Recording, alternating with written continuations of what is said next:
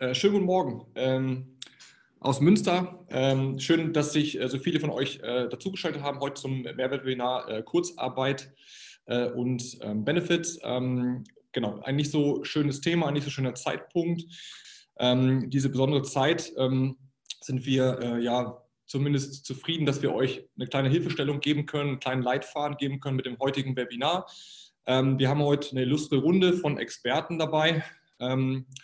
Ähm, die euch zum Thema Arbeitsrecht, Steuerrecht, Kommunikation an Mitarbeiter, aber auch das Thema vielleicht Entgelt aufzustocken, ähm, ihre Meinung präsentieren, ähm, Leitfaden geben, damit ihr in den nächsten Wochen, nächsten Monaten ein Gefühl habt, einen kleinen roten Faden, wie ihr ja, möglichst selbstbewusst durch diese Krise gehen könnt. wir haben heute ein Webinar aufgerufen. Vielen Dank auch an das äh, BVMW, vor allem an äh, Bernd Adamaschek, Peter Adamaschek und Bert Leibniz äh, aus Bielefeld und Münster, äh, die es auch selber beworben haben, mit denen wir sehr viele Veranstaltungen schon gemacht haben und die das Thema auch selber für sich ähm, quasi ein bisschen ähm, adressiert haben. Und bevor ich auf die Agenda komme, äh, weil auch viele, glaube ich, vom BVMW sich zugeschaltet haben, ich habe schon einige gesehen, die wir auch selber von Veranstaltungen kennen, würde ich vielleicht Bernd kurz die Gelegenheit geben, Adamaschek, dass er kurz ein, zwei Worte zur Begrüßung verliert und dann, dass wir dann in die Agenda einsteigen, dass wir euch einmal ähm, leiten. Ähm, vorher noch zum Tool. Ihr habt unten schon eine Chat-Funktion, die hat der Daniel im Hintergrund gerade ausgemacht. Äh, es gibt unten links einen FA-Bereich. Dort könnt ihr Fragen formulieren. Diese Fragen könnt ihr dort reintippen, während wir quasi unser Webinar haben. Wir haben quasi im Webinar äh, immer Blöcke, wo wir die Fragen beantworten. Am Anfang zum Arbeitsrecht, dann zum Steuerrecht, dann zum Aufstockmöglichkeiten, dann zur Kommunikation. Wir sammeln diese Fragen alle ähm, und ihr könnt, das konnten wir gerade leider nicht mal testen, ich glaube oder wir denken, dass ihr dort ähm, liken könnt, die Fragen, die gestellt werden könnt und auch teilweise Unterfragen stellen könnt. Das heißt, ähm, guckt euch die Fragen ruhig mal an, ob die Frage schon gestellt wurde und ob ihr die gleiche Frage quasi präferieren würdet, dann würden wir nach oben subsumieren. Und jetzt ähm, würde ich quasi mal den ähm, Bernd kurz dazu holen, dass du auch ein, zwei Worte verlieren kannst. Äh, Bernd, ich drücke dein Audio mal ein. Ich möchte, dass ein Videostart beantragt ist. Ähm, und jetzt müsste ähm, zumindest Audio angehen. Und da ist er schon. Ähm, insofern, Bernd, genau. Schönen guten Morgen von Münster aus Münster, nach Münster. Äh, schön, ja. dass du da bist. Danke für den Support von euch und vielleicht magst du auch für äh, genau, ein paar Worte verlieren. Ja, sehr gerne, Thomas. Und erstmal vielen Dank, dass wir partnerschaftlich wieder an eurer Seite äh, stehen dürfen und mit euch dieses Webinar in Zeiten von Corona ist das ja nun im Moment das Instrument, was uns allen, glaube ich, auch hilft. Und äh, auch dem Referententeam an dieser Stelle von unserer Seite, das, habt ihr alles organisiert. Ein herzliches Dankeschön. Ähm, wie gesagt, wir freuen uns dabei sein zu dürfen. Das ähm, vielleicht als kurze Erwähnung, was du gesagt hast, ich bin Vertreter des Mittelstandsverbands BVMW zuständig für die Region Ostwestfalen und Münsterland. Und wir haben schon viele Dinge gemeinsam, sehr erfolgreich gemeinsam gemacht. Und wir freuen uns heute darauf. Begrüßen möchte ich eben die ostwestfälischen Mitglieder in erster Linie. Du hast es auch gerade schon gesagt, Beate Leibniz aus Bielefeld hat dazu mit eingeladen und natürlich die Mitglieder aus dem Münsterland, die an dieser Stelle von uns besonders äh, begrüßt werden. Aber natürlich grüßen wir auch ganz herzlich alle anderen äh, Teilnehmer in der Hoffnung, dass vielleicht auf diesem Wege der ein oder andere uns überhaupt ja auch kennenlernt, wahrnimmt. Und wir freuen uns natürlich dann auch, wenn Interesse steht, Kontakt zu uns aufzunehmen. Also an dieser Stelle danke. Allen jetzt ein erfolgreiches Seminar. Und Thomas, ich gebe aus Münster zurück zu dir nach Münster. Super. Eine tolle Live-Schalte, mein Lieber. Vielen Dank. Ich freue mich sehr, wenn wir uns dann wieder in der äh, normalen Welt äh, sehen dürfen, drücken dürfen und gemeinsam ein Gläschen Wein trinken dürfen. Wir haben quasi ein Update-Webinar dazu. Das heißt, im Vergleich zum letzten Mal werden wir halt die Basics auch aufführen, aber vielleicht ein bisschen prägnanter machen und viel mehr Zeit für eure Fragen haben. Beim letzten Mal kam schon das Thema, dass ähm, sehr viele Fragen nachher gar nicht mehr beantwortet werden konnten, weil die Zeit nachher eng wurde. Zeit ein wichtiger Stichpunkt. Wir versuchen hier schon, ja, sag ich mal, in anderthalb Stunden gut mit dem mit dem Thema durchzukommen, dass wir auch nachher Fragen, Blöcke vernünftig beantworten können. Zwei Stunden haben wir ähm, eingeplant. Falls ihr zwischendurch weg müsst ähm, äh, oder Probleme habt, gar kein Problem mit der Technik. Wir schicken jedem, der jetzt angemeldet ist, im Nachgang das Webinar ähm, zu, die Aufzeichnung und für alle anderen die sich nochmal Informationen nachziehen wollen. Wir haben auch eine Seite gebaut, belonio.de wissen slash Kurzarbeitergeld. Dort sind quasi alle Internet- und Netz mal auch noch diese Topics zum Arbeitsrecht, zum Steuerrecht nochmal aufgeführt, die Fragen und die Antworten aus dem Video vom letzten Mal auch aufgeführt. Das heißt, ihr könnt euch dann auch im Nachgang zwei, drei Minuten Blöcke anschauen, um zu sagen, okay, cool, ach Mensch, das wollte ich mal nachgucken, wie war das nochmal? Oder auch dann euren Kollegen ähm, ähm, vor Ort einfach zur Verfügung stellen. So, ich fange dann mal an. Ähm, es geht darum, dass wir im Vorfeld ganz kurz noch eine Feedback-Umfrage haben, um so ein bisschen auch die Fragen heute zu blicken. Da könnt Daniel bitten, dass die ersten Umfragenbock mal ein. Wenn es uns geht es darum, erstmal, ob ihr das Kurzarbeitergeld schon mal kurz eingeführt habt, ähm, also ob ihr es schon eingeführt habt, ob ihr es noch einführen werdet, wie groß ihr ungefähr seid ähm, äh, und was eure Erwartungshaltung für heute ist. Einfach nur bitte mal kurz durchklicken, während ich weitermache. Ihr könnt auch unten die Umfrage beenden. Uns geht es so darum, um zu verstehen, vor dem Thema, habt ihr schon zugesagt, ähm, seid ihr zukünftig dabei, das zu beantragen, dass wir nachher wissen bei den Fragen, wo eure Schwerpunkte sind, um zu sagen, jetzt ein bisschen agil, um einfach im Endeffekt ähm, äh, zu schauen, wo können wir Fragen, Schwerpunkte ähm, nachher setzen. Auch das Wichtige ist unten bei den, wie viele Mitarbeiter müsstet ihr im KOG schicken, damit wir einfach wissen, okay, geht es darum, habt ihr Betriebsräte, äh, habt ihr quasi Interessenverbände, wie läuft Kommunikation später. Für Inge später wichtig, weil es eine ganz andere natürlich Kommunikation ist, wenn ich halt zehn Mitarbeiter habe oder wenn ich 200 Mitarbeiter habe. Deswegen das nochmal so nebenbei. Das wäre toll, wenn ihr es einfach mal äh, ausführen würdet. Das ist für uns nur im Hintergrund. Der Daniel sitzt da im Hintergrund und bereitet die Fragen quasi auf, dass wir ein bisschen mehr Struktur haben. So, ähm, ihr könnt einfach schließen, wenn ihr beantwortet habt. Vielen Dank, wir sammeln es mal im Hintergrund. Und jetzt steigen wir auch schon ein in die Agenda. Es geht darum, erstmal das Thema Kurzarbeitergeld vorzustellen. Da haben wir zwei Experten, einmal die Heike Wissing und einmal den ähm, Christoph, auch von, von Vanguard und äh, aus dem Arbeitsrecht, aus dem Steuerrecht. Ähm, und die beiden Kollegen werden das Thema einmal dort beleuchten. Dann werden wir im zweiten Punkt das Thema mit Sven Jansen zusammen beleuchten ähm, als Gehaltsexperte, wie kann man denn mit Benefits Gehaltsausfall kompensieren und Kündigungen vermeiden? Und im dritten Punkt kommt die Inge Wilhelm dazu. So kann ich erfolgreich an meine Mitarbeiter kommunizieren äh, im Rahmen von Kurzarbeitergeld. Ich werde die jeweiligen Experten nochmal vorstellen und wir fangen quasi an mit diesem Punkt. Punkt A ist äh, Vorstellung Kurzarbeitergeld. Erstmal Sinn und Zweck des Kurzarbeitergelds. Was ist das überhaupt? Warum, was, ist der, was ist der Sinn und Zweck des Gesetzgebers? Das eingeführt zu haben. Gibt es ja schon seit Ewigkeiten. Deswegen erstmal die Basics. Nächsten Rutsch, diese Voraussetzungen müssen vorliegen. Was müsst ihr eigentlich als Unternehmen äh, haben, aber auch die Arbeitnehmer müssen die erfüllen, damit Kurzarbeitergeld beantragt werden darf. Dann Besonderheiten KOG seit dem 19.03. Muss man ehrlich sagen, es gibt jeden Tag Neuigkeiten, jeden Tag Neuerungen. Dementsprechend wird der Chris darauf eingehen, was ist denn überhaupt das Thema, äh, was ist passiert, was habt ihr vielleicht für Schlupflöcher in Anführungsstrichen, was habt ihr für Erleichterungen bekommen, geht er darauf ein. Nächsten Punkt, Update, häufigste arbeitsrechtliche Fragen. Das heißt, okay, was sind eigentlich die, die, ja, die, die meisten gefragten ähm, äh, Fragen von den Unternehmen, die äh, Christoph betreut. Dann übergeben wir an Heike ähm, im Thema Steuer Steuerrechtsexpertin, was für einen Aufwand habt ihr als äh, Arbeitgeber, dann welchen Nutzen äh, hat dann der, äh, habt ihr als Arbeitgeber auch der Arbeitnehmer? Ähm, und dann gibt es auch einen Fragenblock, Update, häufigste steuerrechtliche Fragen an Heike. Und letzten sagt, wir sammeln von A bis G eure Fragen, tippt sie ruhig schon gerne mal ein in den FA-Bereich, weil in H, in dem Punkt H, werden wir quasi halt euch die Bühne geben. Ich werde eure Fragen vorlesen und werde dann quasi halt ähm, Heike und Christoph diese Fragen halt vorlesen, damit sie die quasi bald beantworten können, damit jeder von euch auch das Gefühl hat, hey, meine Frage wurde beantwortet. Insofern, das so als Agenda. Ich übergebe gerne an äh, Christoph Kaul von Wengert. Christoph ist Fachanwalt für Arbeitsrecht und Wirtschaftsmediator, ähm, studierter ähm, Rechtswissenschaftler, ähm, hat im Deutschen Bundestag Referat gemacht und ist Fachanwalt für Arbeitsrecht ähm, im kollektiven Arbeits-, äh, Individualrecht, ähm, berät er seine Mandanten Spannend für uns ist auch, dass er quasi auch als Mediator arbeitet und dementsprechend auch das Thema dieses, ja, deswegen auch für dieses Thema Kurzarbeitergeld, glaube ich, sehr präsent ist, weil Mediatoren auch eine, eine Vermittlungsfunktion haben äh, und auch das Interesse des Gegenübers verstehen. Also von Christoph, du müsstest schon dabei sein. Ja, wunderschönen guten Morgen nochmal auch von meiner Seite. Äh, vielen Dank äh, für die einführenden Worte, Thomas. Ähm, ich werde also jetzt äh, zu Beginn den arbeitsrechtlichen Teil ein wenig beleuchten und mit Ihnen ähm, durchgehen. Und ich glaube, Kern und das Allerwichtigste ist, dass wir uns immer wieder vor Augen führen und auch gerade in der praktischen Anwendung vor Augen führen, was ist überhaupt Sinn und Zweck der Kurzarbeit und des Kurzarbeitergeldes. Wir haben das hier auf dieser ersten äh, Slide mal ein wenig ähm, zusammengefasst. Es geht also darum, kurzfristig Personalkosten senken zu können. Das heißt, der Arbeitgeber merkt wirklich, dass seine Kosten, die ihn gerade insbesondere aufgrund der Krise belasten, durch das Kurzarbeitergeld gesenkt werden können. Für die Mitarbeiter ist es so, dass das Kurzarbeitergeld hilft, einen Teil des Gehaltsausfalls, da kommen wir sicherlich heute noch sehr ausführlich zu, zu kompensieren.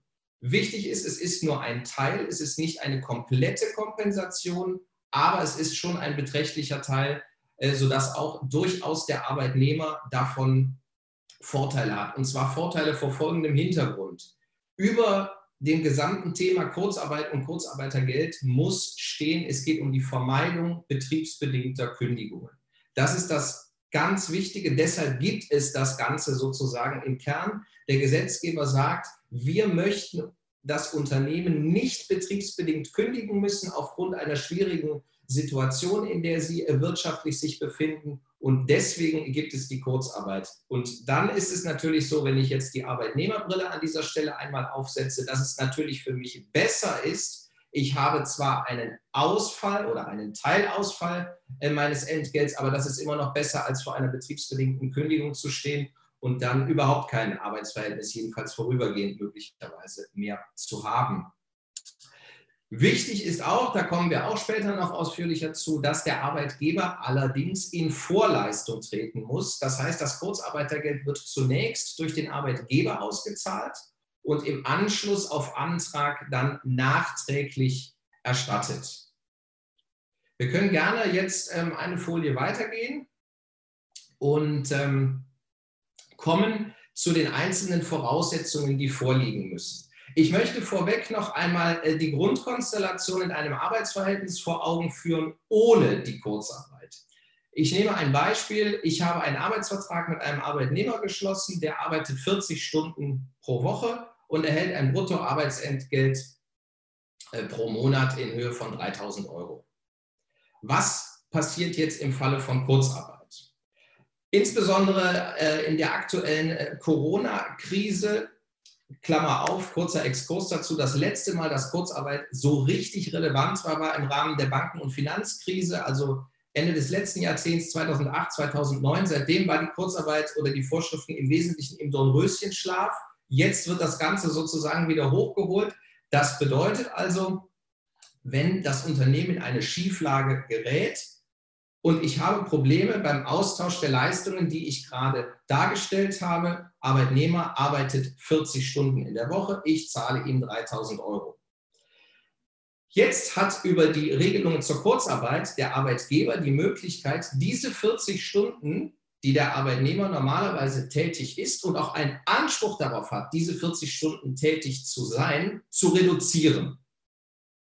Das heißt, der Gesetzgeber sagt, unter bestimmten Voraussetzungen, die wir gleich durchgehen, lieber Arbeitgeber, hast du die Möglichkeit, aufgrund deiner aktuellen krisenbedingten Situation die Arbeitszeit zu reduzieren, beispielsweise zu halbieren, von 40 Stunden wöchentlich auf 20 Stunden in der Woche. Was heißt das für das Entgelt? Das bedeutet, dass nicht mehr 3000 Euro gezahlt werden, sondern nur noch 1500 Euro zunächst einmal. Und jetzt habe ich einen Ausfall von 50 Prozent, sowohl beim Entgelt als ja auch bei der Arbeitszeit. Das bedeutet, der Arbeitgeber hat natürlich auch nur noch sozusagen die Hälfte der Zeit etwas von seinem Mitarbeiter. Auf der anderen Seite hat der Arbeitnehmer ähm, jetzt nur noch die Hälfte des Entgelts. Das ist sozusagen die Grundkonstellation, die die Kurzarbeit und die Kurzarbeiterregelungen erstmal ermöglichen, weil es ist nicht einfach einseitig möglich, wenn ich in meinem Arbeitsvertrag stehen habe, 3000 Euro, 40 Stunden, das von Arbeitgeberseite einfach mal zu reduzieren, weil ich gerade nicht so viele Möglichkeiten habe, nicht so viel Arbeit habe, sprich einen Arbeitsausfall habe. Das kann ich nicht so einfach ändern. Ist auch klar, sonst würden wir wahrscheinlich alle äh, mit unseren Arbeitsverträgen, die wir haben, uns äh, monatlich beim Arbeitgeber mal erkundigen müssen, naja, wie viel äh, soll ich denn diesen Monat arbeiten und wie hoch wäre denn mein Entgelt? Das ist eben nicht der Fall, sondern hier gibt es jetzt eine Möglichkeit, das zu tun. Das heißt, ich kann die Stunden der Arbeitnehmer reduzieren und ich kann das Entgelt reduzieren.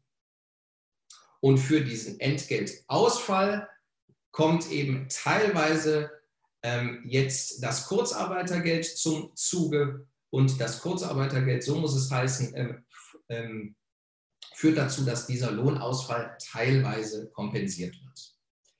Das vorweggestellt, einmal zu den Voraussetzungen. Mir ist wichtig, dass wir die Voraussetzungen jetzt hier nicht sehr, sehr detailliert durchgehen ähm, als ersten Aufschlag, damit wir äh, in einem klaren Korsett bleiben und den Überblick behalten können, denn können, Sie können sich vorstellen, ähm, da sage ich den äh, rechtserfahrenen Menschen ähm, nichts Neues. Man kann auch bei der Kurzarbeit, wie allgemein im Arbeitsrecht oder in der Juristerei, jede Sache ähm, hin und her diskutieren. Ich möchte Ihnen nur ganz schlank einmal die wesentlichen Voraussetzungen darstellen. Ähm, dann können Sie für sich schon mal prüfen, äh, passt das zu uns oder passt das möglicherweise nicht oder was müssten wir noch tun. Vielleicht kann man es ja auch in Anführungszeichen passend machen.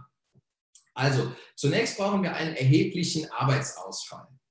Das bedeutet zunächst einmal, der Arbeitsausfall muss vorübergehend sein. Das ist ganz wichtig. Die Kurzarbeit ist kein Dauerinstrument. Ich kann die Kurzarbeit also nicht immer, immer weiter beliebig fortsetzen, sondern es geht darum, dass, ich, dass, dass der Arbeitsausfall vorübergehend ist. Das Zweite ist, der Arbeitsausfall muss unvermeidbar sein. Was bedeutet das? Das bedeutet, das, die Kurzarbeit ist nicht dafür gedacht, wenn ich betriebsorganisatorische Gründe habe, die zu einem Arbeitsausfall führen. Ich formuliere es mal ganz hart. Der Arbeitgeber hat einfach seinen Betrieb nicht richtig im Griff und sagt jetzt alles klar, ich beantrage Kurzarbeit. Das ist nicht gedacht.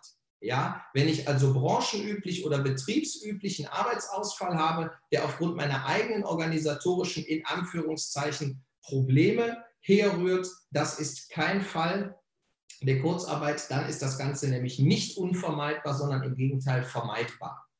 Ganz wichtig ist da noch bei der ähm, Vermeidbarkeit, dass man versucht, dass die Kurzarbeit irgendwie ähm, sozusagen zu verhindern. Heißt, wenn ich noch Resturlaub habe aus dem Jahr 2019, es gibt ja nach dem Bundesurlaubsgesetz die Möglichkeit, den Urlaub zu übertragen bis zum 31. März des Folgejahres, also den 2019er Urlaub bis zum 31. März 2020, äh, dann muss ich das zunächst auch tun. Das gilt für den Urlaub des Jahres 2019, für den Urlaub des Jahres 2020, da kommen wir gleich noch zu. Das heißt also, um diesen Punkt der Unvermeidbarkeit abzuschließen, es muss sich wirklich um einen unvermeidbaren Punkt handeln. Wichtig noch dazu, ich muss auch Überstunden zunächst einmal sozusagen abfeiern.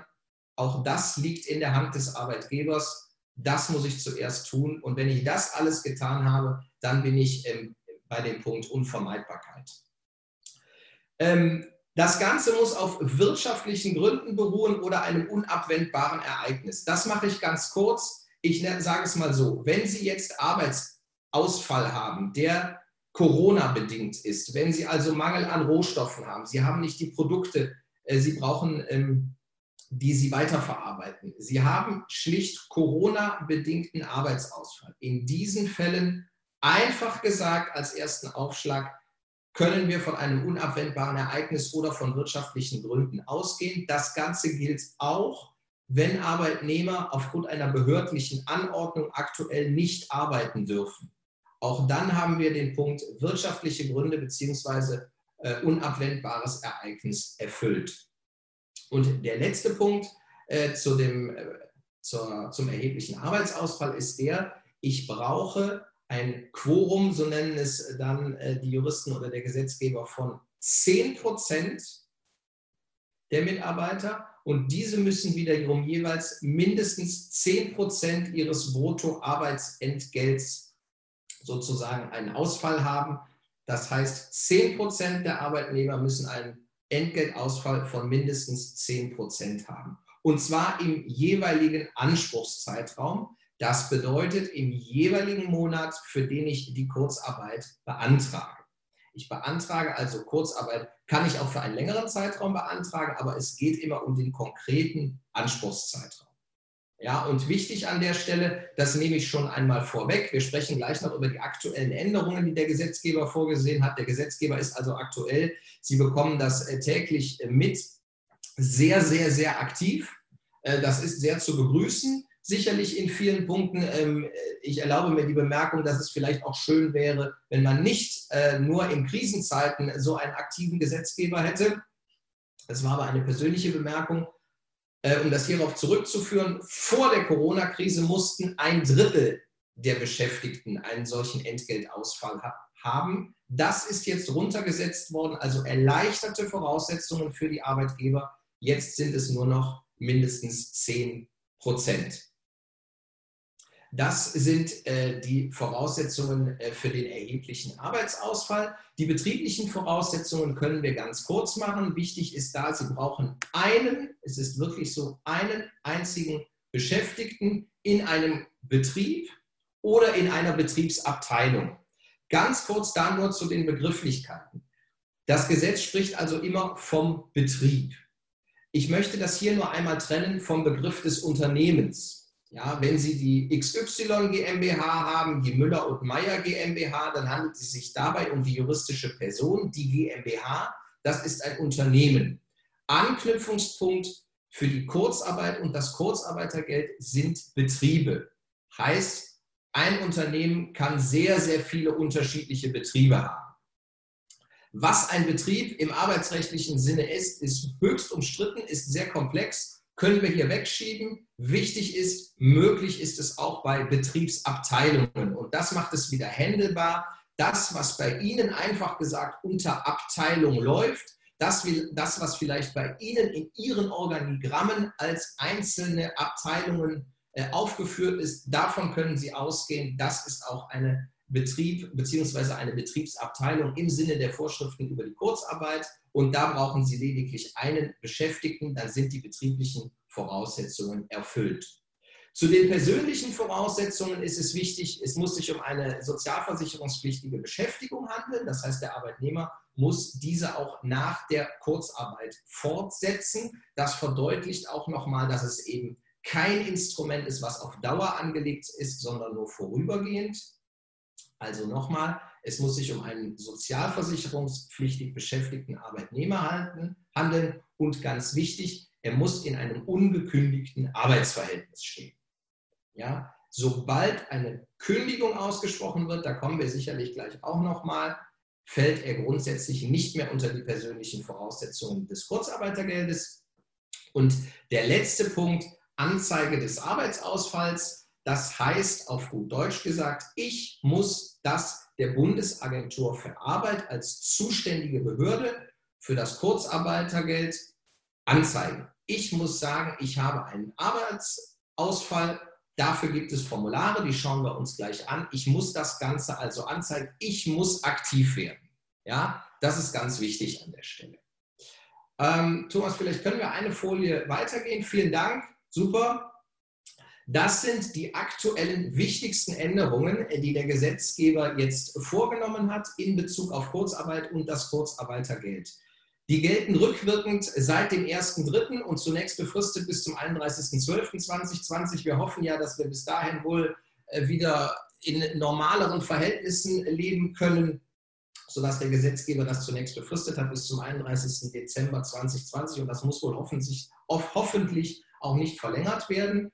Wichtig, das hatte ich eben schon gesagt, es müssen jetzt nur noch in Anführungszeichen 10 Prozent äh, der Beschäftigten von einem Arbeitsausfall betroffen sein. Früher war das ein Drittel, also nochmal eine Herabsenkung, erleichternde Voraussetzungen für die Kurzarbeit und das Kurzarbeitergeld. Dann brauche ich jetzt nicht mehr, das war vor Corona so, jetzt ist es nicht mehr so, einen negativen Arbeitszeitsaldo. Ich hatte es gesagt, Urlaub aus dem Jahr 2019 ist noch zu gestatten. Das muss ich tun. Ich muss auch Überstunden sozusagen verwerten. Ich brauche aber keinen negativen Arbeitszeitsaldo. Das ist nicht mehr erforderlich. Auch das ist eine weitere Erleichterung für die Unternehmen.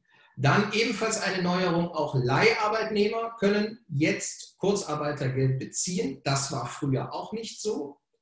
Und eine wichtige weitere Erleichterung ist auch die, dass die Sozialversicherungsbeiträge in vollem Umfang erstattet werden. Ein weiterer Punkt, da kommen wir äh, vielleicht äh, gleich noch einmal zu, ist, dass es jetzt auch, das ist mir aber wichtig an der äh, Stelle schon einmal zu erwähnen, weil ich das sehr beachtenswert finde, was da der Gesetzgeber ähm, ähm, sozusagen auf die Beine gestellt oder auf den Weg gebracht hat. Ich kann auch in sogenannten systemrelevanten Betrieben oder Bereichen anrechnungsfrei arbeiten, während ich Kurzarbeit habe. Also einfaches Beispiel, ich arbeite jetzt nur noch die Hälfte meiner Arbeitszeit, 20 Stunden. Ich habe in Anführungszeichen jetzt 20 Stunden mehr Zeit noch, etwas zu tun. Und dann kann ich beispielsweise bei der medizinischen Versorgung oder in Apotheken oder in der Landwirtschaft ganz konkret, bei Supermärkten, dort kann ich arbeiten, eine Nebenbeschäftigung aufnehmen und das hat keinerlei Auswirkungen auf das Kurzarbeitergeld.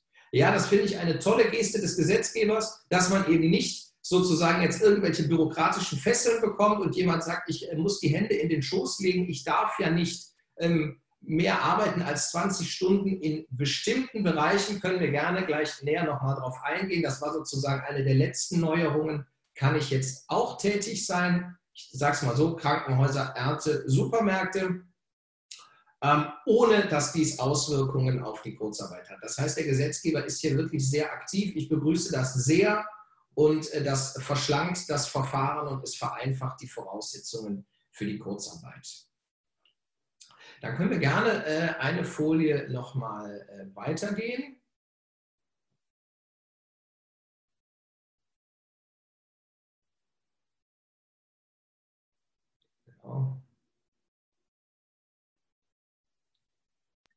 Wie gesagt, ich weiß, wir haben kurz weiter, Thomas aus dem Off hier. Sorry, Dankeschön bisher für die Vorstellung, nur dass du einmal gehört hast. Wir haben 51 Prozent der Unternehmen, die KOG noch nicht beantragt haben und 49 haben es bereits beantragt. Das heißt, die Fragenrichtung kann ruhig quasi, dass wir diesen Block jetzt quasi wie der Antrag ist, in Zweifel halt 50 Prozent kennen es schon. Okay? Dass du schon Bescheid weißt wegen der Tiefe. Okay? Sorry für die Störung. Ich wollte nur einen Teil, wie besprochen, der Umfrageergebnisse erzählen. Danke. Wir sehen uns gleich wieder.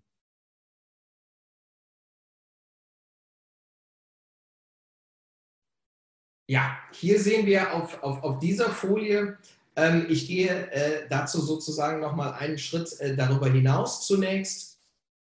Äh, viele von Ihnen haben sicherlich auch schon äh, die Anzeige äh, bei der Bundesagentur für Arbeit eingereicht. Wichtig ist, es ist ein sogenanntes zweistufiges Verfahren. Sie müssen zunächst einmal die Kurzarbeit anzeigen, dazu die, das erste Formular was wir hier sehen, die sind alle im Internet verfügbar. Wir haben die Quellen in der äh, Präsentation auch angegeben. Äh, unten genau, vielen Dank, Thomas. Also, erst geht es um die Anzeige über den Arbeitsausfall. Das ist letztendlich nichts anderes als die Voraussetzungen, die ich eben kurz skizziert habe. Die stecken jetzt noch einmal in diesem Antrag. Wichtig ist, man bekommt eine sogenannte Stammnummer Cook. Diese Stammnummer Cook ist sozusagen der Ausweis, um sich in diesem äh, bürokratischen äh, Verfahren ähm, zurechtzufinden. Wenn Sie diese Nummer haben, die ist relevant, die können Sie der Lohnabrechnungsstelle mitteilen, die ist wichtig für den Steuerberater oder für die jeweilige, wie gesagt, zuständige Lohnabrechnungsstelle, für die Stelle, die die äh, Lohnabrechnung vornimmt. Ähm, Sie müssen dort die Voraussetzungen nennen. Und ich möchte nur eine Sache, das ist mir noch wichtig, weil wir das auch ähm, letzt, muss ich so offen sagen, leider in der Beratung hatten. Wichtig ist, dass, Sie die, dass die Angaben, die Sie machen, wahrheitsgemäß sind. Ich möchte Sie deswegen keinesfalls davon abhalten, diese Anträge zu stellen. Überhaupt gar nicht. Wir haben es nur jetzt schon erlebt, äh, leider, wie gesagt, dass diese Anträge einfach mal so gestellt worden sind und ähm, die Unternehmen haben gesagt, super, ich gebe denen einfach an, ich habe nur noch die Hälfte an Arbeit, lass die Leute aber weiterhin vollständig kommen. Das geht nicht. Das wäre ein Subventionsbetrug, Sozialversicherungsbetrug oder ähnliches. Sie unterschreiben also auch, wenn Sie diesen Antrag stellen, dass das Ganze ähm, sauber ist, dass Ihre Angaben wahrheitsgemäß sind. Ich wollte das nur einmal sagen. Ich will damit überhaupt nicht sagen, ähm, stellen Sie diese Anträge nicht, aber wichtig ist, äh, das äh, zu berücksichtigen ähm, weil der, das ist die Erfahrung, Behörden haben einen kurzen Weg zu Staatsanwaltschaften. Ja? Das sei nur an der Stelle nochmal gesagt. Also kommen wir darauf zurück zum Kern des Verfahrens. Wir haben zunächst einmal diese Anzeige über den Arbeitsausfall als ersten Schritt. Und als zweiten Schritt gibt es dann das zweite Formular, das ist der sogenannte Leistungsantrag. Ich hatte es zu Beginn gesagt, der Arbeitgeber bzw. die Lohnabrechnungsstelle oder der Steuerberater errechnet dann die Höhe des Kurzarbeitergeldes. Kurzarbeitergeld, vielleicht an der Stelle schon einmal gesagt, wird eben gezahlt in Höhe von 60 Prozent, wenn Sie keine Kinder haben, oder von 67 Prozent des Nettoentgeltausfalls, also der Entgeltdifferenz, die Sie haben während der Kurzarbeit im Vergleich zu Ihrem normalen Bruttoentgelt. Ja, 67 Prozent mit Kindern oder 60 Prozent. Und diese konkrete Höhe, was das im Einzelfall bedeutet, errechnet der Arbeitgeber und kann dann im Anschluss, er geht in Vorleistung und wird dann im Anschluss daran ähm, per Leistungsantrag das Ganze von der Agentur für Arbeit erstattet bekommen. Ja, das ist das zweistufige Verfahren. Das ist wichtig. Erst Anzeige über den Arbeitsausfall und in einem zweiten Schritt dann den Antrag auf Kurzarbeitergeld. Sie erhalten aber, wenn Sie den ersten Antrag gestellt haben, zunächst mal einen sogenannten Anerkennungsbescheid. Da steht dann schon einiges drin, ob Sie die Voraussetzungen zunächst erfüllen. Und Sie können davon ausgehen, wenn Sie diesen Anerkennungsbescheid bekommen und wenn dann die Kurzarbeit auch in der Tat anfällt, also wenn Sie einen Arbeitsausfall haben, dann ist es im Regelfall so, dass Sie dann auch die Leistungen in der Tat erstattet bekommen. Sie müssen dafür allerdings eben noch diesen Leistungsantrag ausfüllen. Wichtig ist dabei, es gibt auch hier ein erleichtertes Verfahren, was die Prüfung angeht. Aber bitte zeichnen Sie die Arbeitszeit Ihrer Mitarbeiter auf. Das ist ganz wichtig. Wenn Sie beispielsweise eine Kurzarbeit von 50 Prozent beantragt haben, dann sollte sich in diesen Arbeitszeitaufzeichnungen auch widerspiegeln, dass in der Tat nur noch die Hälfte an Arbeit anfällt. Das ist ganz wichtig. Sie können das noch korrigieren. Auch das ist wichtig. Wenn Sie merken, wir hatten eigentlich 50 Prozent zunächst angegeben, jetzt sind wir aber bei 30 Prozent. Das ist in Ordnung. Das können Sie tun. Wichtig ist nur, dass Sie das irgendwie nachweisen können. Nochmal, die Voraussetzungen für den Nachweis sind auch geringer geworden. Es findet jetzt lediglich, wie die Bundesagentur es selbst nennt, eine Plausibilitätsprüfung statt. Aber wichtig ist, die Bundesagentur kann das prüfen und dann ist es eben auch entscheidend, dass Sie dort ähm, direkt Listen haben oder, oder Tabellen, wo Sie das direkt plausibel darstellen können und dann sind Sie an der Stelle auch äh, sauber. So viel an dieser Stelle ähm, zu den äh, beiden Anträgen und jetzt können wir gerne, ja, es steht schon da, zu den Fragen wechseln. Nochmal. Hi, danke äh, für deine für deine Einführung, äh, lieber äh, Christoph. Genau, ich würde einfach äh, nahtlos übergehen. Wir hatten ja ein paar Fragen ähm, äh, vorbereitet und würde die stellen. Äh, für die Zuschauer nochmal, ihr nutzt es schon äh, fleißig, den FA-Bereich, schreibt es gerne weiter rein. Im Nachgang kommt noch die Heike im Steuerrechtspart und dann werden wir eure Fragen dezidiert beantworten. Also, lieber Christoph, Frage 1, um das Update für die häufigsten arbeitsrechtlichen Fragen einmal zu bündeln. Welche zusätzlichen Unterstützungsangebote gibt es denn aktuell? Ja, äh, die, die Frage ist, äh, finde ich, super relevant. Die greift, glaube ich, in sehr, sehr viele äh, Bereiche. Also zunächst einmal, das möchte ich sagen, ich hatte es schon erwähnt, der Gesetzgeber ist wirklich sehr, sehr, sehr aktiv. Es gibt beispielsweise für die sogenannten Solo-Selbstständigen oder die Selbstständigen äh, Soforthilfen. Ja, das haben Sie sicherlich auch schon mal gehört. Vielleicht hat das ein Teil äh, der Teilnehmer auch schon beantragt, denn diese fallen aus der Kurzarbeit raus da hat man dann gesagt, irgendwie müssen wir die auch auffangen. Da gibt es also Soforthilfen. Es gibt die Möglichkeit, Sozialversicherungsbeiträge zu Stunden, ja, dass Sie die nicht jetzt zahlen müssen, sondern da gibt es äh, wirklich Möglichkeiten, diese Zahlungen zunächst einmal aufzuschieben. Das Gleiche gilt, da möchte ich jetzt gar nicht äh, reinreden sozusagen. Ich bin nicht der Steuerfachmann an dieser Stelle, aber nach meinem Verständnis kann man auch Steuerstundungen äh, jedenfalls beantragen oder sind aktuell möglich. Wichtig ist noch, das ist ein Teil, der gehört auch ähm, ins Arbeitsrecht, es gibt Entschädigungsmöglichkeiten nach dem Infektionsschutzgesetz. Das war ein Gesetz, das gibt es schon sehr lange. Das hat eigentlich über Jahrzehnte überhaupt keinen interessiert. Jetzt ist das sehr praktisch, sehr relevant. Es gibt jetzt neuerdings zum Beispiel die Möglichkeit, wenn Sie keine Kinderbetreuungsmöglichkeiten haben, wenn Sie alle Möglichkeiten ausgeschöpft haben, kann man über das Infektionsschutzgesetz eine Entschädigung bekommen für die Zeit, die man deswegen möglicherweise einen Entgeltausfall hat. Und es gibt auch Möglichkeiten, wenn man Tätigkeitsverbote hat, wenn man persönlich nicht mehr arbeiten darf, Corona-bedingt, weil man in Quarantäne ist oder ähnliches. Man hat ein konkretes Tätigkeitsverbot bekommen. Auch dann gibt es die Möglichkeit, Entschädigung nach dem Infektionsschutzgesetz äh, zu bekommen. Und dann noch ähm, wichtig vielleicht als letzten Punkt, es gibt auch ein Notfall, äh, ich nenne es mal Kindergeld. Man kann also auch bei sozialen Härtefällen mehr Geld bekommen, bis zu 185 Euro. Also äh, der Gesetzgeber ist da, finde ich, sowohl was Unternehmen als auch Arbeitnehmer angeht, äh, sehr breit aufgestellt und es gibt da eine Fülle von Möglichkeiten. Ich empfehle die Seiten des Bundesfinanzministeriums und des Bundeswirtschaftsministeriums. Da ist das alles sehr, sehr detailliert aufgelistet, immer mit den Links zu entsprechenden Anträgen. So, vielen Dank. Zweite Frage, ähm, kann ich als Arbeitgeber Kurzarbeit einseitig anordnen? Nein, das ist ganz wichtig, das kann ich nicht. Ich hatte das eingangs gesagt, wenn in meinem Arbeitsvertrag steht, ich arbeite 40 Stunden und bekomme 3000 Euro, dann haben wir das vertraglich vereinbart, dann kann der Arbeitgeber da nicht einseitig eingreifen. Das geht nicht. Basis für die Einführung von Kurzarbeit ist immer entweder ein Tarifvertrag, da kann es Regelungen zu geben oder eine Betriebsvereinbarung. Das heißt, dann regelt das der Arbeitgeber in einer Vereinbarung mit dem Betriebsrat.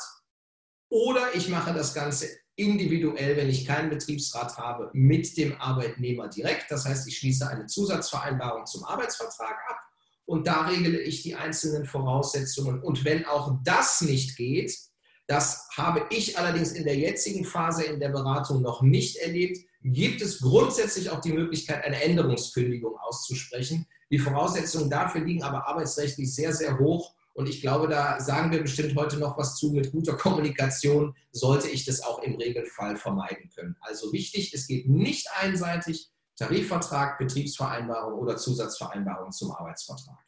Mhm. Vielen Dank. Du hast es schon angedeutet, Thema Arbeitnehmervertretung. Äh, inwieweit müssen diese denn eingebunden werden in diesem Zuge? Ja, genau, das schließt sich direkt daran an. Wenn ich also ähm, die Kurzarbeit über eine Betriebsvereinbarung vereinbaren möchte, dann hat der Betriebsrat hier ein zwingendes Mitbestimmungsrecht. Es geht also nicht ohne den Betriebsrat. Und zwingendes Mitbestimmungsrecht, ganz plastisch gesagt, heißt, der Betriebsrat muss sagen, ja.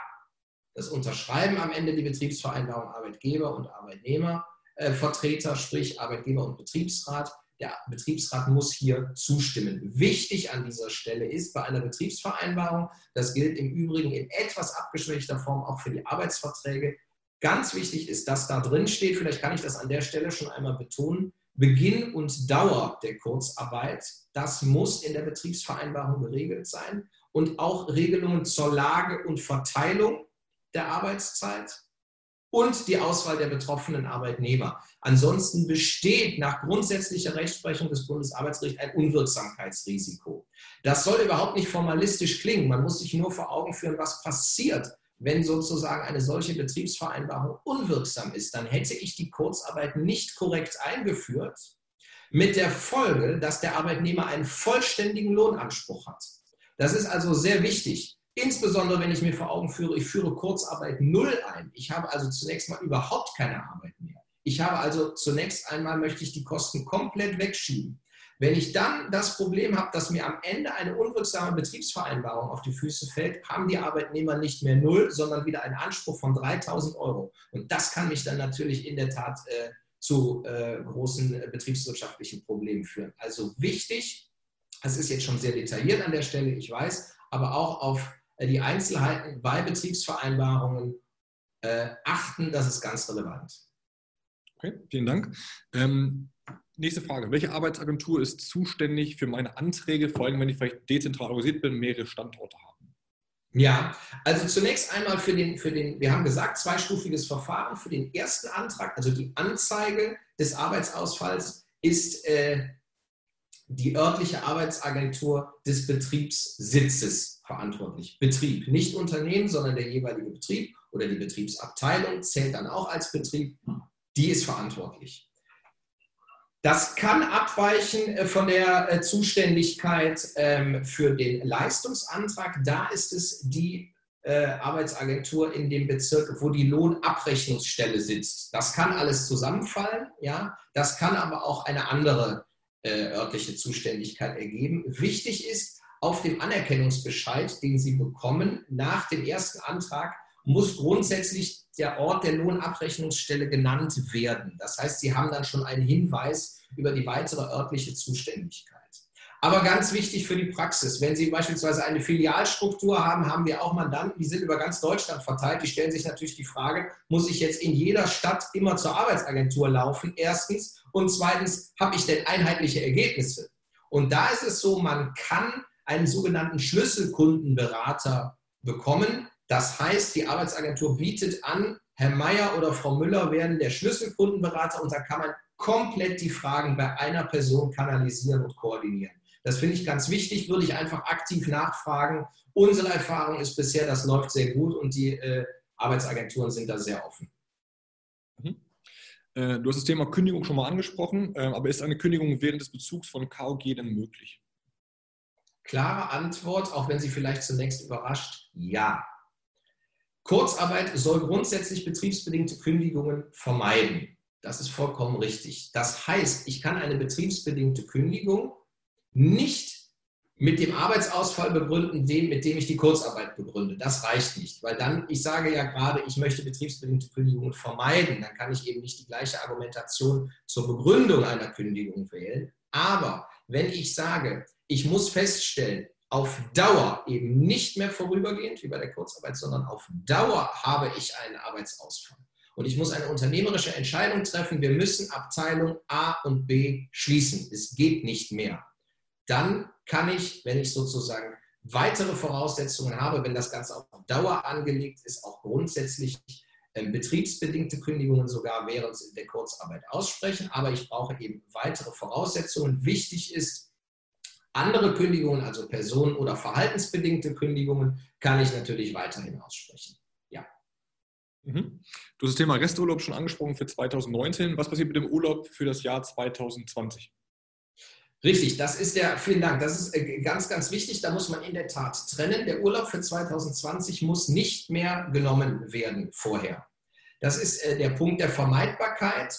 Das ist jetzt wieder eine Erleichterung. Ich muss den Urlaub für 2020 nicht vorher gewähren. Also auch wenn Mitarbeiter noch Urlaubsansprüche haben, wo im jetzigen Zeitpunkt von auszugehen ist, ist es selten so, dass in den ersten drei Monaten der gesamte Jahresurlaub verbraucht ist Jetzt gerade die Osterzeit steht an. Es haben sicherlich einige ähm, Leute jetzt oder äh, Mitarbeiter Urlaub über die Ostertage eingereicht, aber dieser Urlaub muss nicht mehr vorher gewährt werden. Ich kann also Kurzarbeit losgelöst vom Urlaub 2020 äh, beantragen. Okay. Dann letzte Frage und für dich äh, schon mal Impuls, liebe Heike, äh, du wärst da gleich dran. Ich würde dich dann quasi nach der Frage dann äh, kurz einmal freischalten. Letzte Frage, äh, lieber Christoph, äh, kann ich während der Kurzarbeit einen Nebenjob ausüben? Hast du auch schon mal kurz erwähnt, Krankenhäuser, äh, Arbeit auf dem Feld und so weiter. Genau, das, das war genau das, was ich schon gesagt habe. Ich wollte das, ähm, ich finde es aber super, ich finde, das kann man eigentlich gar nicht oft genug sagen. Das ganze Thema Corona und Kurzarbeit steht ja auch so ein bisschen unter dem Motto, wir müssen alle an einem Strang ziehen. Damit meine ich wirklich alle insbesondere natürlich Arbeitgeber und Arbeitnehmer. Und der Gesetzgeber, ja, hat beispielsweise für Gesundheitsversorgung, für Apotheken, ähm, für auch die Landwirtschaft, das klingt immer so ein bisschen ähm, ja, banal, aber so ist es nun mal. Ähm, da fehlen Erntehelfer, auch aufgrund der Einreisebeschränkungen, die wir haben. Kann ich einer Nebenbeschäftigung nachgehen und das ist nicht negativ für das Kurzarbeitergeld. Das ist jetzt eine ganz neue Regelung. Ich finde das super, äh, wenn man da Möglichkeiten gibt äh, oder diese Möglichkeiten wahrnimmt. Da gibt es auch äh, super viele Internetseiten, die da sehr, sehr ausführlich zu schildern. Also ganz klare Weisung der Bundesagentur für Arbeit, das ist nicht schädlich fürs Cook. Ich sage es jetzt mal, gerne machen an der Stelle. ähm, genau, also äh, ja, vielen Dank. Oder wenn man dem Arbeitnehmer sich überlassen will, kann man auch übrigens aufzustocken. Da kommen wir gleich zu. Äh, lieber Christoph, ich würde dir kurz eine kleine Pause gönnen, wenn es okay ist für dich. Äh, genau, äh, wir machen dein Bild kurz mal aus. Du kommst gleich wieder zu, zu dem offiziellen Fragenteil. Ähm, bis dahin trink dir ruhig mal äh, ein kleines Wässerchen, um eine Stimme äh, zu ölen. Ich mache dich kurz äh, stumm. Ähm, Genau, die Heike würde ich dazu holen. Und natürlich, Heike, bevor du anfängst, möchte ich auch gebührend ähm, vorstellen. Vielleicht kannst du mir kurz helfen, lieber Daniel. Äh, dass du die Heike kurz einmal äh, äh, dazu schaltest. Ich würde doch mal meinen Bildschirm freigeben und ähm, So, jetzt müsstet ihr quasi ähm, genau, das Bild zur lieben Heike sehen. Oh, das Foto ist ein wenig unscharf, liebe Heike, tut mir leid. Äh, ja, vielen Dank, liebe Heike, dass auch du dir Zeit genommen hast als absolute Expertin im Steuerrecht. Äh, du bist ähm, von Heisterburg und Partner und bist dort auch ähm, Geschäftsführerin und Partnerin auch. Seit 15 Jahren als ähm, äh, Steuerberaterin und Steuerexpertin schon aktiv. Heisterburg Partner, jetzt im Handelsblatt, herzlichen Glückwunsch dazu nochmal an dieser Stelle, ähm, wurde in dieser Woche äh, zu den besten Steuerberatern. Letzte Woche war es dann schon äh, gekürt vom Handelsblatt, also eine sehr, sehr äh, tolle Auszeichnung. Persönlich verheiratet, Mutter von zwei Kindern, also auch ein Thema Corona Homeoffice ein wenig äh, betroffen, Unternehmerin, aber auch Politikerin. Und nicht, äh, last but not least, auch seit Jahren schon äh, treue Belonio-Kundin, mit der wir natürlich auch steuerrechtlich viel diskutieren. Liebe Heike, auch the stage is yours. wie für die, bevor du noch anfängst, für euch nochmal als Zuschauer, der Steuerrechtspart kommt jetzt nochmal, was ist der Nutzen für euch als Arbeitgeber, was ist der Nutzen für Arbeitnehmer. Dann werden wir auch genau wie mit äh, Christoph die FAQs beantworten im Steuerrecht. Und dann kommt euer Fragenpart. Tippt ruhig weiter häufig äh, fleißig in diesen FA-Bereich. Oder wenn ihr die Fragen zum Beispiel von Christoph gerade schon beantwortet habt, dann können Sie gerne auch die Fragen dort schon als beantwortet klicken. Dann müssen wir sie nochmal stellen. Deswegen vielen Dank für eure Mitarbeit und Mithilfe. Äh, liebe Heike, ähm, die äh, the stage is yours. Und ich würde die Folie dann quasi einfach mal weitergeben, wie wir es besprochen haben. Hörst du mich? Ja, also ich höre dich auf jeden Fall. Ich hoffe, ihr hört mich auch. Ähm, ja, herzlich willkommen erstmal auch von meiner Seite. Ähm, schöne Grüße aus äh, dem westfälischen Stadtlohn. Ähm, ja, gerne können wir mit den, mit den Folien starten. Ich sehe sie jetzt gerade leider nicht. Ähm, genau, jetzt sind sie da. Sehr schön. Wir wollen diesen Part Steuerrecht ist eh schon trocken genug. Ähm, wir wollen es einfach mal ganz praktisch, am praktischen Beispiel ähm, einmal zeigen, was bedeutet Cook eigentlich für uns als Arbeitgeber, für Sie als Arbeitgeber und was bedeutet Cook für den Arbeitnehmer. Wir haben dafür einfach mal äh, einen Musterarbeitnehmer ausgesucht, nämlich einen Arbeitnehmer mit einem Bruttogehalt regulär von 2500 Euro und dieser Arbeitgeber hat ein Kind. So heißt, das klassische Gehalt liegt bei 2500 Euro, unsere Sozialabgaben bei etwa roundabout 20 Prozent. Insgesamt haben wir als Arbeitgeber also Kosten von 3000 Euro vor Corona. So, was passiert nun? Ähm, wir haben jetzt 50 Prozent Kurzarbeit in unserem Beispiel und äh, das Gehalt also bei 50 Prozent Kurzarbeit, 50 Prozent von 2500, nur noch 1250 Euro. Ähm, und dann kommt die Frage, okay, was passiert nun? Wie kann jetzt mein Mitarbeiter oder was bekommt mein Mitarbeiter jetzt ähm, an Kurzarbeitergeld für den Ausfall, den er hat? Das ist in diesem Fall diese 477 Euro. Und wir schauen dann, okay, welche Auf Ausgaben hatte, habe ich denn insgesamt als Arbeitgeber äh, dann in dem Zusammenhang? Heißt, ich habe mein Gehalt, die 50 Prozent, die 1250 und ich muss die Sozialabgaben tragen, also 1500 Euro. Vor Corona, also vor den neuen gesetzlichen Regelungen zum Cook, hätte ich diese 250 Euro auch als Arbeitgeber komplett tragen müssen. Aber wenn wir jetzt mal einmal in die nächste Folie hineingehen, ist es heute so, dass die, ähm, die Kosten von, äh, von der Arbeitsagentur in voller Höhe getragen werden. Also ich auch wirklich ähm, nur in Höhe des tatsächlichen Gehalts dann äh, belastet bin, also 1500 Euro nur an Belastung habe. So, jetzt haben wir den, das Beispiel ähm, für 100 Prozent Cook. Auch klassisch Gehalt 2500 Euro, meine Ausgaben 3000 Euro. Und wenn jetzt wirklich komplett der Arbeitnehmer ausfällt, es ist keine Arbeit da und wir haben 100 Prozent Kurzarbeit, dann bekommt ein Arbeitnehmer in diesem Moment Kurzarbeitergeld von 1137 Euro, aber ich als Arbeitgeber habe Kosten von 0 Euro. Und das ist das, was der Kollege vorher auch schon, äh, der Christoph gesagt hat. Was will der Gesetzgeber insgesamt erreichen? Er möchte erreichen, dass die Arbeitgeber eben in dieser schwierigen Situation keine Belastung haben, damit eben die Arbeitsverhältnisse weiter fortgeführt werden und die Arbeitnehmer halt ihre Vergütung erhalten, ja, sehr wohl eine, ver, eine verschmälerte Vergütung, aber die Arbeitgeber erstmal keine Belastung haben. Wenn wir mal die nächste Folie uns anschauen, ähm, das war jetzt die Sicht des Arbeitgebers, also ich habe bei 100 Prozent Arbeitsausfall einfach auch null Kosten, die dann anstehen. Und jetzt, was passiert beim Arbeitnehmer in unserem Beispiel? Ähm, bei meiner 50-prozentigen Kürzung, ja, er hätte vorher 1676 ähm, Euro als Nettogehalt gehabt, arbeitet jetzt ja nur noch eine halbe Stelle äh, im Moment. Sein normales Entgelt 1250 Euro erscheint auch ganz normal in der Lohnabrechnung, wird verbeitragt, wird versteuert und neu dazu kommt, dass er dann Kurzarbeitergeld erhält. Also aus seinen 1250 Euro, die er noch als ganz normales Sollentgelt hat, ähm, entsteht ein Nettoentgelt von 985 Euro. Und jetzt bekommt er Kurzarbeitergeld, 477 Euro, und hat dann ein neues Nettoentgelt von 1462 Euro. Ja, wir sehen schon, der Arbeitnehmer ist nicht so richtig amused. Er hat natürlich eine, eine Differenz, die dann, ähm, die dann da ist, die er netto weniger zur Verfügung hat. Das also sind 214 Euro insgesamt, glaube ich, genau, ähm, die er dann weniger zur Verfügung hat. Das ist, das ist das, was passiert praktisch, wenn wir 50 Prozent Kurzarbeit haben. Was passiert beim Mitarbeiter, wenn er 100 Prozent Kurzarbeit ist, also wenn er wirklich komplett zu Hause ist? Er hatte vorher 1676 und hat dann wirklich bei 100 Prozent Kurzarbeit nur noch 1137 Euro Nettogehalt. Und das ist das natürlich, was praktisch und tatsächlich auch bei den Mitarbeitern wirklich zu Problemen führt, was einfach auch eine Situation dann nicht nur für die Arbeitgeber, die sind in dem Moment jetzt ja ähm, noch einigermaßen ordentlich unterstützt, aber was schon auch für die Arbeitnehmer ein Problem darstellt. Und äh, ich sag mal, die Probleme der Arbeitnehmer sind irgendwo ein Stück weit auch immer Probleme für uns als Arbeitgeber. Jetzt einmal in die nächste Folie ähm, hereinkommen. Genau, das ist das nochmal einmal aufgezeigt. Also wir als Arbeitgeber in dem Moment, wenn halt die Hälfte der Arbeitskraft wegfällt, bin ich auch um die Hälfte der Kosten erleichtert, weil ich einfach wirklich nur das an den Arbeitnehmer zahlen muss, was er auch tatsächlich geleistet hat. Also ich bin ähm, um diese Kosten erleichtert äh, oder muss halt dafür keinen Lohn zahlen. Äh, mein Arbeitnehmer bringt 50 Prozent der Arbeitsleistung, okay, das habe ich noch. Aber für meinen Arbeitnehmer, der ist natürlich in der Situation, er würde ja vielleicht gerne arbeiten, seine Arbeitskraft zur Verfügung stellen, aber er hat jetzt einfach 214 Euro netto weniger im Portemonnaie am Ende des Monats.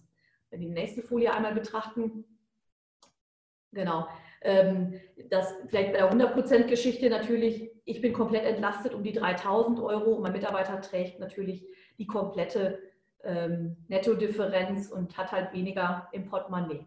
Genau. So, jetzt die häufigsten Fragen. Genau. Danke für die kurze prägnante äh, Einführung. Äh, genau, ich will die Fragen mal kurz vorbereiten, ähm, die wir äh, nochmal aufrufen, Entschuldigung, die wir vorbereitet haben. Gib mir eine, Sekunde. Muss ich kurz den Bildschirm hochfahren. Ähm, genau, erste Frage. Ähm, müssen alle Arbeitnehmer im Betrieb ihre Arbeitszeit in derselben Höhe reduzieren? Also das lässt sich oft schon ganz praktisch beantworten. Wir haben natürlich ähm, ganz, ganz viele Fragen von Unternehmern, auch von Arbeitnehmern, die auf uns zukommen und sagen, hey, wie ist der Fall, der Fall zu betrachten? Man kann so ein paar Grundregeln aufstellen. Wirklich, jeder Fall ist individuell zu betrachten. Es gibt überhaupt keine Schablone, die man einfach rums auf jeden Unternehmer und jedes Unternehmen legen kann. Dafür sind die Unternehmen viel zu individuell. Einmal von der Rechtsform, aber auch insgesamt von der Struktur. Ich will es mal an einem Beispiel machen. Ähm, wenn ich einen Hotel- und Gaststättenbetrieb habe, ja, und der Hotelbetrieb ist schlicht und ergreifend jetzt geschlossen, ähm, dann ist es schwierig für die Zimmermädchen. Äh, die haben in dem Moment mit Sicherheit 100 Prozent Kurzarbeit. Aber wenn sich jetzt der Gaststättenbetrieb entschlossen hat, noch ein Catering neu aufzuziehen und ähm, außer Haus was zu verkaufen, dann ist das Küchenpersonal sehr wohl dann auch noch beschäftigt. Also insoweit kann ich nicht, äh, kann ich nicht unbedingt immer sagen, dass für alle Mitarbeiter das gleich zutrifft ähm, und alle gleich tätig sein können. Ich kann auch, keiner von uns hat eine Kugel und kann hell sehen, was in dem Monat passiert. Also wir können erst, warum müssen wir den Antrag auf Kurzarbeit, also die Anzeige in dem Monat, wo es passiert, ja. Aber den Antrag auf Erstattung dieses Kurzarbeitergeld, den stelle ich ja wirklich auch erst, wenn der Monat abgelaufen ist. Wenn ich also Klarheit habe, wie viel habe ich denn tatsächlich gearbeitet und wie viel ist denn tatsächlich ausgefallen? da möchte ich auch noch eben eine Frage aus dem juristischen Teil gerade nochmal aufgreifen und das auch nochmal bestärken, äh, was der Christoph gesagt hat.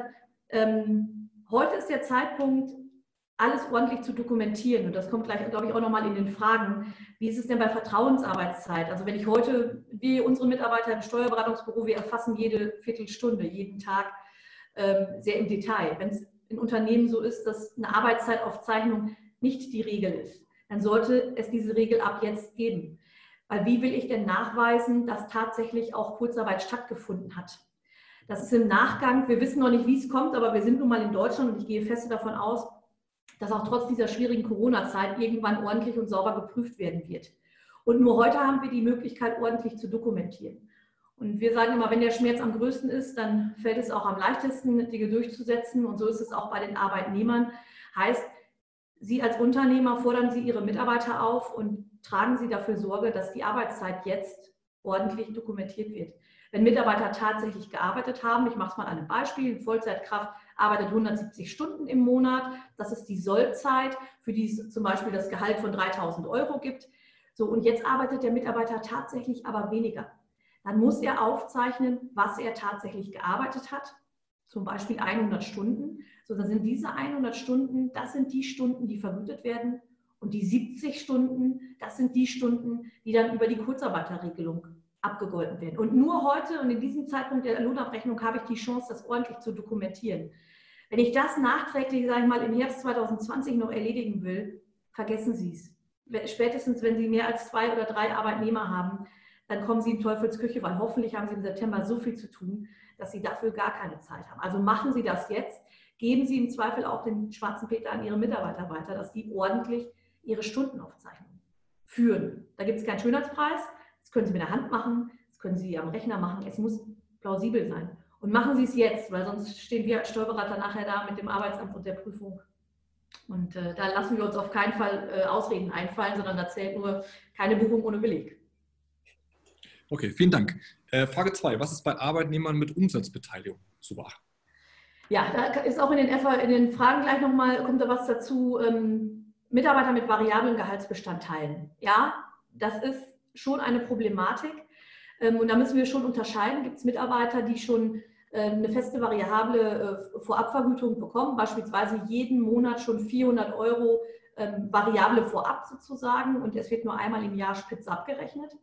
Oder gibt es Mitarbeiter, die wirklich jeden Monat eine andere, also ein Fixgehalt haben, ja, aber dann jeden Monat eine andere Höhe, halt abhängig davon, zum Beispiel im Vertrieb, wie viel Umsatz tatsächlich gemacht wurde. Also wie ich das im Moment sehe, vielleicht kann auch der Kollege ähm, aus dem Recht gleich da nochmal beispringen, ähm, ist es so, dass für die Mitarbeiter, die tatsächlich auch schon feste Vorabvariable bekommen, jeden Monat, dass das mit auch zum Sollentgelt ähm, gehört, also auch zum, zum, zum, Entgeltbestandteil ähm, und zur Bemessungsgrundlage beim Kurzarbeit, aber dass alles, was wirklich voll variabel ist, es nicht zum Fixum gehört, äh, das wirklich jeden Monat unterschiedlich war in der Vergangenheit, dass das schon ähm, da schwierig ist. Aber da zählt auch wirklich jeder Einzelfall. Wie sind die Arbeitsverträge gestaltet? Ähm, da kann man auch nur schwer eine pauschale Aussage treffen. Okay. Ähm, dritte Frage. Ähm, ist das Kurzarbeitergeld für den Arbeitnehmer steuerpflichtiger Lohn? Also für den Arbeitnehmer, der Kurzarbeitergeld bekommt, ist dieses Kurzarbeitergeld, ähm, diese Zahlungen sind keine Einkünfte ähm, auf nicht selbstständiger Tätigkeit. Also wenn ich ganz normal arbeite, habe ich Einkünfte aus nicht selbstständiger Tätigkeit. Wenn ich Kurzarbeitergeld bekomme, bekomme ich eine sogenannte Lohnersatzleistung. Lohnersatzleistung kennen wir aus Krankengeld, Mutterschaftsgeld, Elterngeld, diese ganzen Zahlungen, die wir von staatlicher Seite bekommen als Lohnersatz. Diese Lohnersatzleistungen sind nicht steuerpflichtig, aber diese Lohnersatzleistungen und jeder, der vielleicht schon mal Elterngeld bekommen hat oder schon mal eine längere Zeit Krankengeld bekommen hat, wird wissen, was das bedeutet. Diese ähm, Lohnersatzleistungen unterliegen dem sogenannten Progressionsvorbehalt. So, ziemlich sperriger steuerlicher Begriff. Was bedeutet das? Progressionsvorbehalt ähm, bedeutet, am Ende des Jahres wird geschaut, wie viel Einkünfte hatte jemand und welche zusätzlichen Lohnersatzleistungen hat noch jemand gehabt. Und da wird geschaut, okay, er hatte seine Einkünfte und zusätzlich hat er noch mehr bekommen vom Staat. Und jetzt schauen wir mal, wie hoch denn der Steuersatz gewesen wäre, wenn man alles zusammenrechnet. So, dann steigt der Steuersatz ähm, entsprechend an und dieser Steuersatz wird dann angewendet auf die tatsächlichen Einkünfte. Das Ende vom Lied ist dann in der Regel ähm, eine böse Steuernachzahlung, mit der dann keiner gerechnet hat. Äh, ich hatte schon die Anfrage von Mandanten und auch von Mitarbeitern, von Mandanten, die gesagt haben, wie viel muss ich von meinem Cook denn zur Seite legen, damit ich dann nachher dieses Delta äh, füllen kann. Ja, dann bräuchte ich auch eine Glaskugel, weil wir ja heute noch gar nicht wissen, welche Zeit wird überhaupt Kurzarbeitergeld gezahlt, für welchen, für in welcher Höhe, wie lange wird das gehen und wie sind die individuellen Verhältnisse sozusagen auch der einzelnen Mitarbeiter. Also das sollte man schon im Auge behalten, aber auch wissen, dass diese, dass diese Beträge schon nachher dazu führen können, dass man noch mit Steuernachzahlungen rechnen kann. Rechnen kann. Ja. Genau, dann hast du den Provisionsvorbehalt schon vorgezogen, deswegen würde ich quasi ähm, den, die Frage dann auslassen. Aber ähm, nächste Frage noch, trägt der Arbeitgeber die Sozialversicherungsbeiträge für das äh, Kurzarbeitergeld? Also der Arbeitnehmer bekommt das Kurzarbeitergeld ähm, und muss davon jetzt keinerlei weitere Beiträge abführen. Der Arbeitgeber hat ähm, Arbeitgeberbeiträge zu leisten, ja. Aber diese Arbeitgeberbeiträge ähm, werden auch durch den Arbeitgeber entsprechend abgeführt an die Krankenkassen. Er bekommt sie aber im Rahmen der Erstattung von der Arbeitsagentur dann wieder zurück. Das ist ja neu seit Corona. Genau. Ähm, genau, sehr gut, danke. Äh, ansonsten, liebe Heike, eine offene Frage. Das zweistufige Verfahren beim Kurzarbeitergeld hatte Christoph gerade schon erwähnt. Wolltest du das nochmal was zu ausführen oder wollen wir in den offiziellen Fragenteil gehen? Wie wäre es dir lieber? Ne, wir können gerne in den, äh, das, also das, ist, das ist ja relativ selbsterklärend, das hat der Christoph gerade auch gut gesagt. Wir müssen halt als erstes, ist, der erste Schritt ist die Anzeige, erstmal zu sagen, hey, bei uns steht was an. Und der zweite Schritt ist nachher der Antrag, wo konkret gesagt wird, das war's, was bei uns tatsächlich passiert ist. Genau. Mhm. Okay, super. Pass auf, lieber Christoph, dann mach dich bereit. Äh, ich würde dein Audio wieder anmachen äh, und äh, gebe noch ein paar Sekunden für das Bild auch. Ähm, genau, ihr Lieben, wir haben vielen Dank für eure Fragen. Wir haben jetzt 33 Fragen gesammelt und ich würde sie quasi von oben nach unten durchgehen mit den meisten Likes. Das heißt, da ist die, die, die, die größte ähm, ja, Intensität oder Nachfrage da. Und äh, ich gebe es immer offen euch beiden zu, der sich quasi dafür verantwortlich fühlt, das zu beantworten. Bitte äh, äh, geht nach vorne. Äh, Frage 1. Äh, was ist mit Mitarbeitern, die normal, normal, normalerweise Vertrauensarbeitszeit haben und nicht die Zeiten registrieren? Wie dokumentiert man das? Das du ja auch schon ein bisschen gerade angefangen. Genau. Äh, ich würde es jetzt direkt mal als Frage nehmen. Ich sehe Christoph nämlich jetzt noch nicht irgendwie, aber, ähm, okay. aber ich habe es ja gerade schon gesagt Arbeitszeiterfassung ist jetzt wirklich wichtig. Wir haben für unsere Mandanten da eine ganz banale, einfache Excel-Tabelle entwickelt, wo wir gesagt haben, okay Leute, erfasst mit dieser Excel-Tabelle nun eure Arbeitszeiten. Heißt, und wenn es nur die geleisteten Arbeitszeiten sind, wir wissen, was die Arbeitnehmer arbeiten müssen. Das steht nun mal im Arbeitsvertrag bei 40-Stunden-Woche. Das sind, äh, sind, x Stunden, die zu leisten sind. Und wenn dann die tatsächlich geleisteten Zeiten auch erfasst werden, dann haben wir auch eine ordentliche Bemessungsgrundlage, um auch die Löhne abzurechnen. So ehrlich will ich sein. Wir haben ganz klar äh, die Maßgabe auch rausgegeben an unsere Mitarbeiter, die Ab Löhne abrechnen. Wir werden Kurzarbeit nicht abrechnen, wenn wir keine ordentliche Dokumentation haben. Jetzt wir, wollen wir nicht den schwarzen Peter haben oder da ganz böse wirken, aber nur heute können wir wirklich dafür sorgen, dass zeitnah aufgezeichnet wird. Also die Arbeitnehmer können jetzt noch sagen, was sie ungefähr vor zwei Wochen gemacht haben, aber nochmal, wenn wir es nachdokumentieren, wird es immer schwieriger. Und wir haben auch gar keinen Stress, weil der März ist gerade erst vorbei und wir haben noch für den Monat März, wir haben drei Monate Zeit, den Antrag auf Erstattung dieses Kurzarbeitergeldes auch zu stellen. Insoweit ähm, ist Dokumentation da wirklich wichtig und auch bei Vertrauensarbeitszeit jetzt anfangen, Zeiten aufzuzeichnen. Ja. Christoph D'accord oder möchtest du irgendwie ergänzen? Nee, absolut. Also, also, also vielen Dank, Heike. Ich absolut einverstanden. Vielleicht nur eine ganz kleine Zusatzsache losgelöst von der Kurzarbeit. Es ist generell so, dass wir in Deutschland ja die Möglichkeit haben, die ähm, Aufzeichnung von Arbeitszeiten auf die Arbeitnehmer zu übertragen. Das ist auch häufig der Fall. Wenn ich das sowieso elektronisch habe, ist das gar kein Problem. Wenn ich das aber jetzt nicht habe, ähm, habe ich sozusagen auch immer die Frage Vertrauen, ja, nein. Das heißt, diese Frage stellt sich jetzt nicht nur besonders bei der Kurzarbeit, sondern generell. Ansonsten, ähm, das sollte nur eine kurze Ergänzung sein. Aber Heike hat alles dazu gesagt. Genau, als kleiner Impuls von mir als Softwareunternehmen, wir haben jetzt keine Software für, es gibt aber auch Software dafür, äh, Zeit zu registrieren, ganz einfach, ganz können wir auch gerne Empfehlungen geben. Wir haben dann lange Zeit einen Partner, EasyPep zum Beispiel, kann man wirklich ganz einfach Schichtplanung machen und über digitale Apps das machen. Nur als Impuls, wenn euch das überfordern sollte, wie Heike schon sagt, das ist schon, glaube ich, eine Restriktion und auch eine Herforderung, wie soll ich jetzt über ganzen Stress das Thema noch machen, wenn ich 200 Leute habe, die irgendwie alle an Standorten sitzen oder zu Hause sitzen. Dafür gibt es halt Software. Gerne persönliche Nachrichten an uns können wir Empfehlungen geben, mit denen wir lange Zeit zusammenarbeiten. Nächste Frage bitte. Äh, wie flexibel kann ich die Mitarbeiter in Kurzarbeit schicken? Kann ich das auch von Woche zu Woche, Tag zu Tag entscheiden? Ja, ja. Ich, gerne sage ich was. Ich sage es mal ähm, vorweg. Also aus, aus, meiner Sicht ist es so, das muss natürlich ähm, plausibel sein, so, also erste Antwort, so wie es wirklich ist. Ja, ähm, wenn ich jetzt in der Tat überhaupt gar nichts sagen kann, also ich weiß, montags habe ich vielleicht eine Auslastung von 100 Prozent, dienstags von null, ähm, ob, da kann ich natürlich auch Durchschnittswerte bilden. Das heißt, ich muss nur am Ende sozusagen, muss für die Agentur für Arbeit klar sein, was war denn der Arbeitsausfall, in welchem Umfang. Und in diesem Umfang wird dann eben am Ende ja auch äh, das Kurzarbeitergeld bewährt oder auf Basis dieser Berechnungen. Das heißt, ich habe da schon, äh, das sagte Heike ja äh, vorhin auch, Flexibilität habe ich, ja, ich sollte aber vielleicht nochmal überlegen, wie kann ich es am plausibelsten darstellen. Es kann natürlich, ich will das überhaupt nicht ausschließen, dass es Schwankungen gibt, 100 Prozent, 0 Prozent, ähm, aber das wäre so ähm, die Richtung, dass ich das versuche, ähm, einigermaßen klar für die Agentur für Arbeit darzustellen.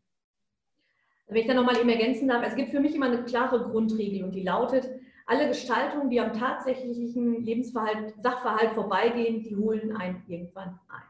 Bedeutet also, äh, wer lügt, muss viel behalten. Also die Wahrheit nach vorne und einfach aufschreiben, so wie es ist. Das ist das Einfachste, was man tun kann. Jetzt ist alles so aufzeichnen, wie es tatsächlich ist. Und dann ergibt sich der Rest von allein und dann ergeben sich auch viele Fragen überhaupt nicht, wenn man wirklich die Dinge so aufzeichnet, wie sie tatsächlich sind. Also daher, ähm, da kann ich auch wirklich nur zu ermuntern, das auch zu tun. Mhm. Ähm, ich, ich stelle mal Lukas mal eine Frage vor, für euch beide schon offen. Kann sein, dass es eher ein Thema für Sven ist, aber ihr könnt gerne schon beantworten, weil es als nice liked die größten Likes war. Wie geht man mit betrieblicher Altersvorsorge um, wenn die Kurzarbeit null ist? Wollt ihr zu sagen oder wollen wir was schieben auf gleich? Ähm, kann sicherlich Sven auch gleich was zu sagen, aber äh, grundsätzlich erstmal immer ist zu unterscheiden, habe ich eine arbeitgeberfinanzierte oder eine arbeitnehmerfinanzierte betriebliche Altersvorsorge. Also wenn ich eine echte Entgeltumwandlung habe und ich habe kein Entgelt mehr, kann ich halt auch kein Entgelt umwandeln. Also das muss man schon anschauen, aber da gilt auch, jeder Fall individuell gibt es ähm, in den Verträgen entsprechende Regelungen, da wird Sven vielleicht gleich noch was zu sagen. Da muss man auch sich echt jeden Fall einzeln anschauen. Hm? Danke, äh, wie, wie schon gesagt, du bist Profi und äh, langjähriger auch Partner schon. Äh, müssen alle Mitarbeiter die Überstunden, Resturlaubstage, ähm, VJ äh, innerhalb eines Betriebs abgebaut haben, bevor man KOG beantragen kann. Hintergrund der Frage sind sehr vereinzelte Mitarbeiter mit sehr hohen Beständen, die nicht kurzfristig abbaubar sind. Also grundsätzlich, vielleicht darf ich ähm, einsteigen. Ähm, wie gesagt, Resturlaub für 2019, ja, ist abzubauen.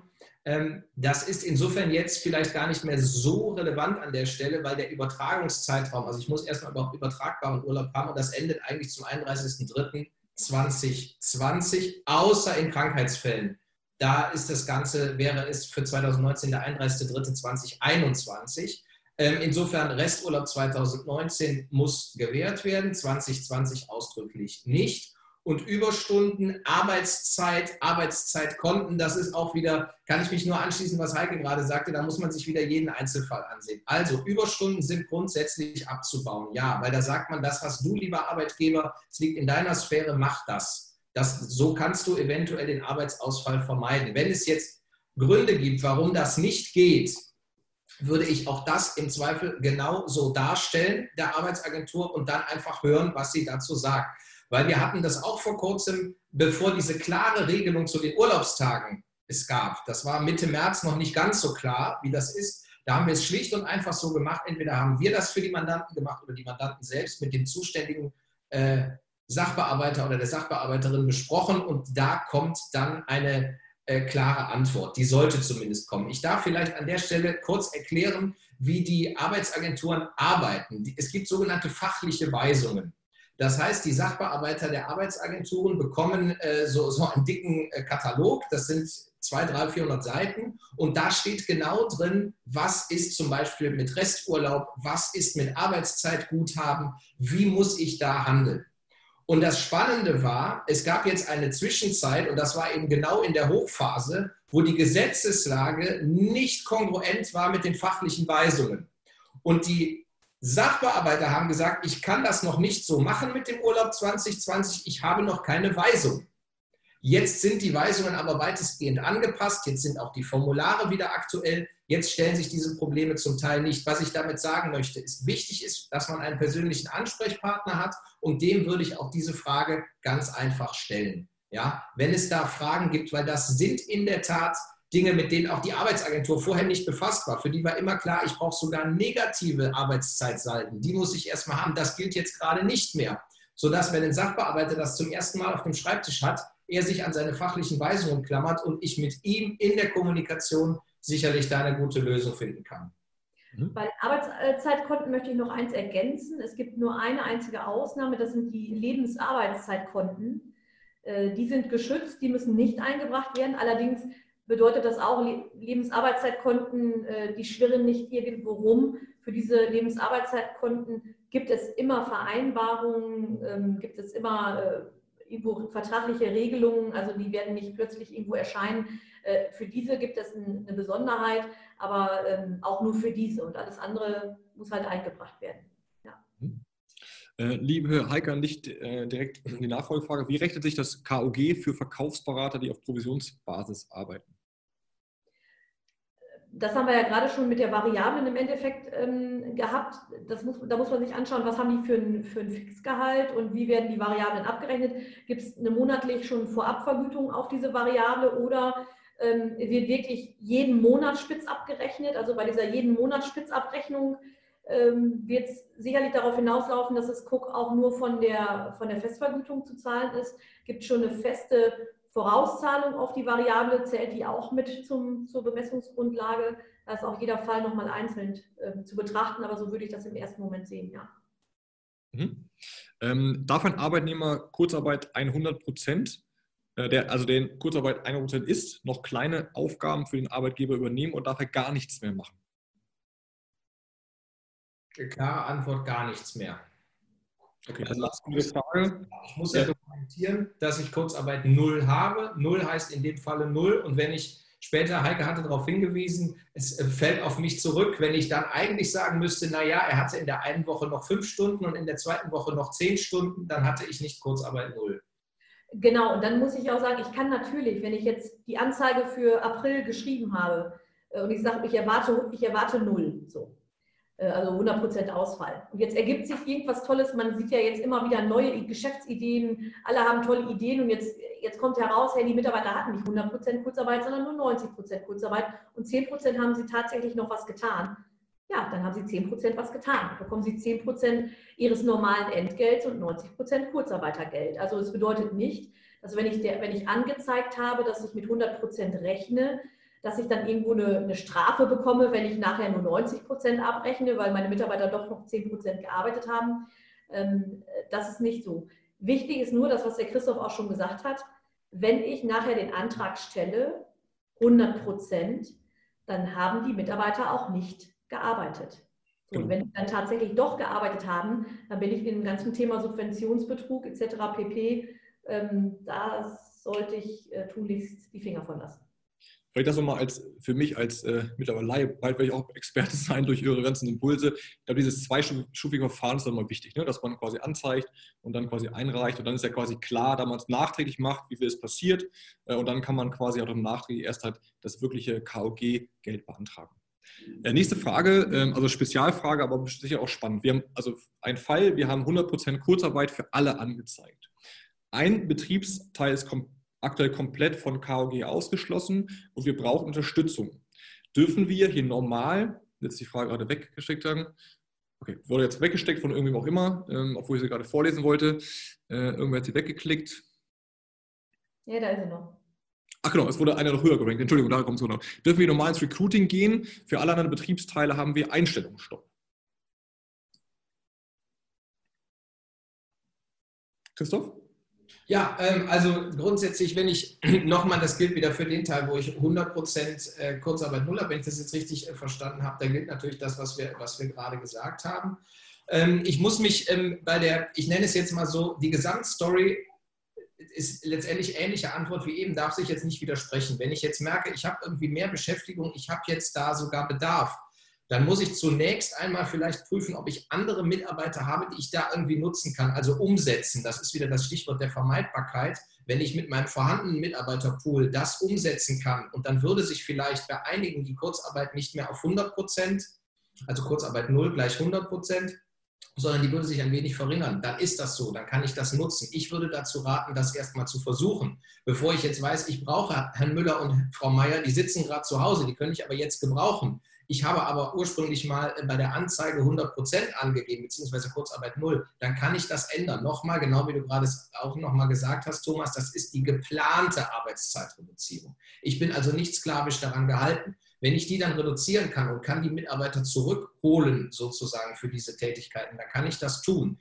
Wenn ich das nicht kann oder nicht möchte oder aus welchen Gründen auch immer, muss ich zumindest, habe ich einigen Begründungsbedarf, wenn ich dann von außen neu einstelle. Also auf der einen Seite zu sagen, ich habe einen kompletten Arbeitsausfall, aber ich recruite jetzt neue Leute, das finde ich jedenfalls schwierig. Ich will das nicht sagen, dass man da nicht im Einzelfall irgendwie eine clevere Regelung finden kann und das begründen kann, indem man die eigentlich zu einer anderen Abteilung steckt oder ähnliches. Ähm, aber ich wäre auch da erstmal vorsichtig und würde vielleicht schauen, ob ich das mit dem vorhandenen Personal nicht lösen kann. Mhm. Vielleicht als kleine Ergänzung, und da gilt auch tatsächlich einen Lebenssachverhalt darstellen. In meinem Hotel-Zimmermädchen-Beispiel, wenn ich ins Catering auf einmal gehe mit Lieferservice und ich brauche halt jetzt einen Fahrer und mein Zimmermädchen hat keinen Führerschein, dann kann mein Zimmermädchen nicht diese Aufgabe übernehmen. Da muss ich jetzt vielleicht einen Fahrer suchen. Also da ist wirklich, nur das ist ja eine Geschichte, die man auch dann darstellen kann und aufschreiben kann. Mhm. Ihr Lieben, äh, ein kurzer Vorschlag. Es werden sowohl mehr Fragen als auch mehr Teilnehmer, also es gibt äh, gute Antworten. Ähm, wir haben jetzt leider ein bisschen für Zeit, 12.18 Uhr. Ähm, ich würde jetzt noch drei Fragen mir raussuchen, äh, an euch stellen äh, und dann würde ich quasi mit den beiden Blöcken quasi weitermachen, weil wie gesagt, 49 äh, Prozent hatten das alles schon beantragt. Ähm, und dann würde ich quasi, wenn es für euch okay ist, vielleicht hinten dran die Fragen noch beantworten. Wenn das für euch okay ist, vielleicht ein bisschen überziehen, dass wir alle Fragen hinkriegen. Wäre das für euch so fein? Selbstverständlich. Okay. Ähm, also, nächste Frage. Wie verhält es sich mit Pfändungen, Vollstreckungen von Mitarbeitern während der KG-Zeit?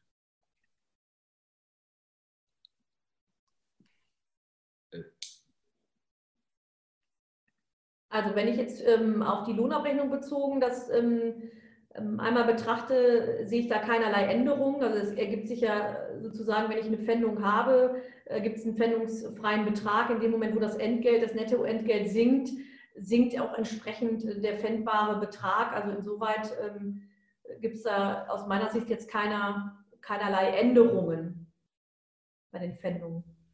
Das sehe ich auch so, ja. Ähm, nächste Frage, die am meisten gerankt wird, würde ich bei Sven mit reinschieben. Nächsten Blog, äh, liebe Bianca, wir werden es gleich beantworten. Ähm, kann ich Kurzarbeit auch ab einem krummen Datum beginnen, beispielsweise 23.04.? Kurzarbeit bezieht sich immer auf den Monat, das Monatsentgelt. Ein Arbeitslohn wird ja auch immer pro Monat gezahlt. Ähm, insoweit kann ich klar auch an einem krummen Tag beginnen, sozusagen krummen Monat beginnen, am 23.04. beispielsweise. Ähm, da muss man halt nur schauen, ob die Anspruchsvoraussetzungen insgesamt gegeben sind äh, für den Monat April. Mhm. Ähm, vielleicht kurz zu beantworten. Ähm, die äh, SV-Beiträge werden in Vollumfang übernommen, heißt das Arbeitgeber und Arbeitnehmeranteil. Habt ihr, glaube ich, schon gemacht, vielleicht kurz? Genau, also die auf das Kurzarbeitergeld fallen keine Arbeitnehmerbeiträge separat an. Der Arbeitgeber trägt seine Beiträge und bekommt sie nachher von der Arbeitsagentur erstattet. Genau. Dann letzte Frage. Ähm, also erstmal, wie beantworten die Fragen noch? Äh, das heißt, der Leistungsantrag wird erst dann gestellt, wenn ich einen positiven Bescheid durch die BAA erhalten habe. Das habe ich auch schon erzählt, aber vielleicht nochmal. Ja, richtig. So ist es. Man bekommt also, wenn man die Anzeige äh, gestellt hat, den ersten Antrag, bekommt man einen sogenannten Anerkennungsbescheid und auf dieser Basis, wenn ich dann schon sehe, okay, das sieht gut aus, dann kann ich danach, Heike hatte die Frist genannt, drei Monate habe ich Zeit, äh, den Leistungsantrag stellen. Ja. Ganz kleine Ergänzung, trotz der knappen Zeit.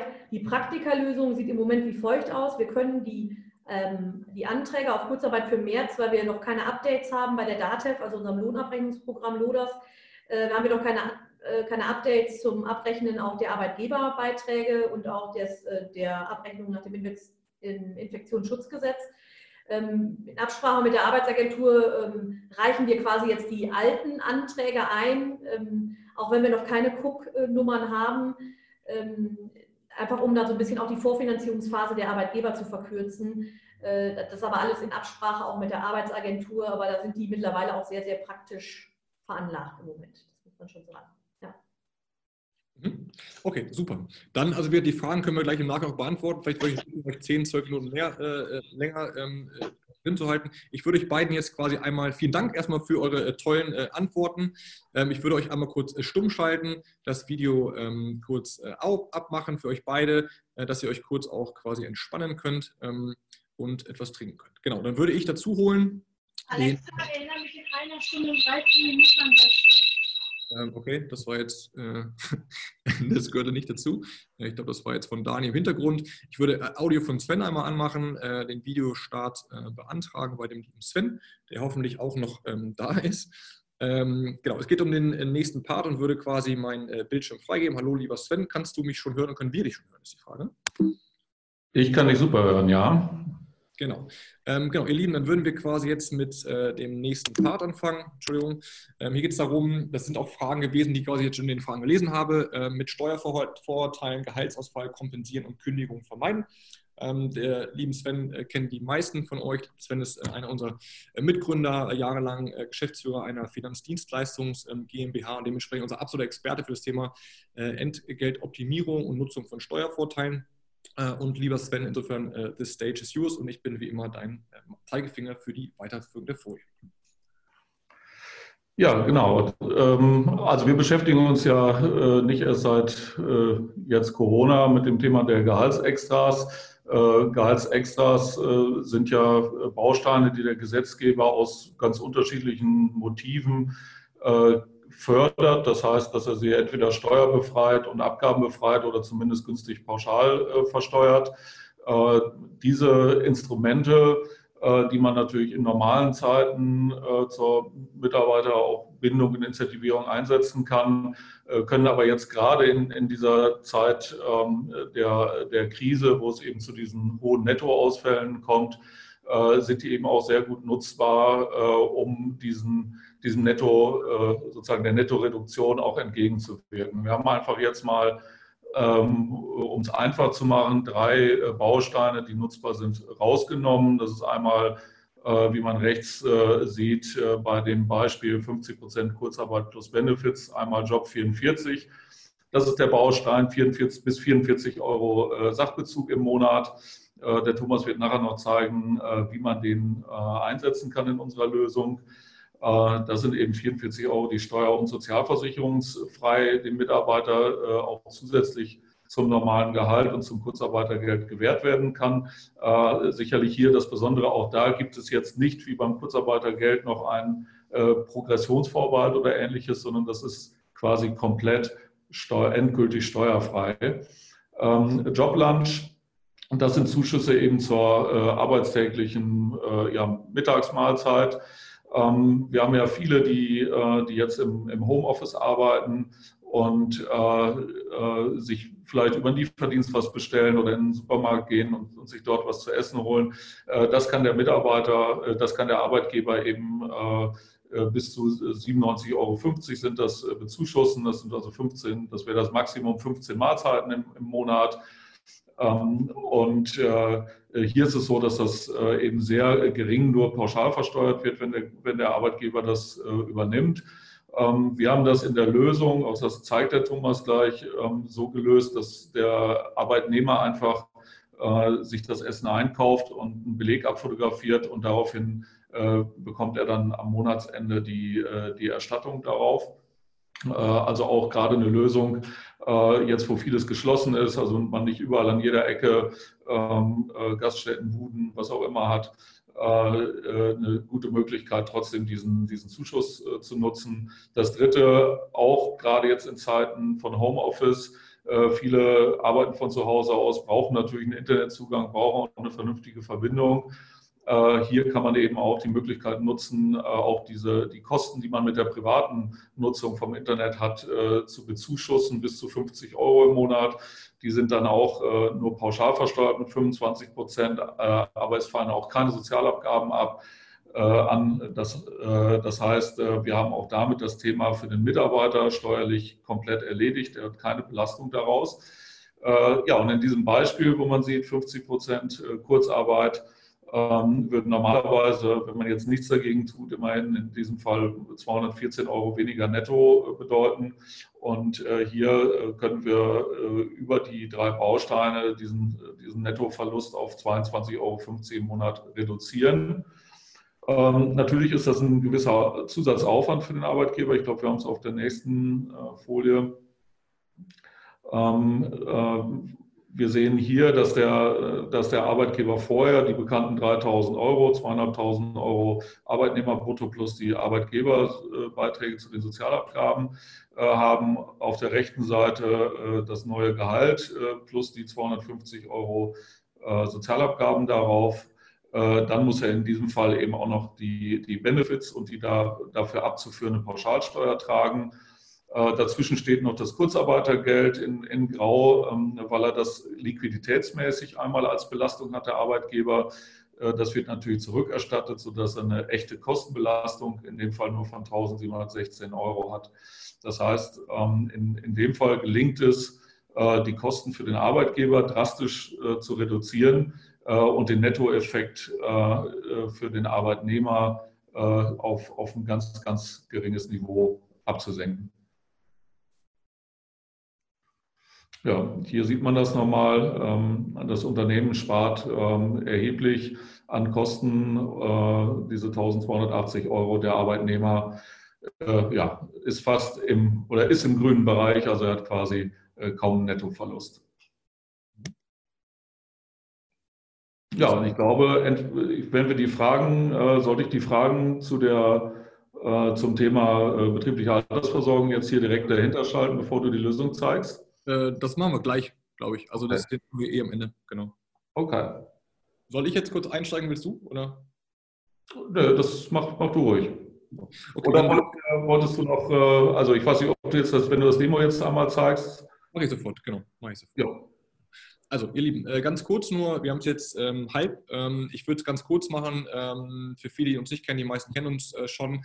Also, wir haben äh, das Thema Benefits immer sehr aufwendig. Steuerrechtlich äh, geht es darum, das auch sicher abzubilden. Wir haben ein Tool geschaffen, wo wir quasi Lohn optimieren können mit wenigen Klicks. Das ist ein Arbeitgeber-Cockpit, wo ihr selber entscheiden könnt, dass ihr Mitarbeiter A Benefit A zur Verfügung stellen könnt, Mitarbeiter B Benefit B Mitarbeiter C vielleicht gar nicht. Das heißt, ihr könnt mit wenigen Klicks aus einem Tool äh, Mitarbeiter, äh, ansteuern und diesen Nettovorteil, den wir gerade gehört haben, jedem Mitarbeiter zur Verfügung stellen.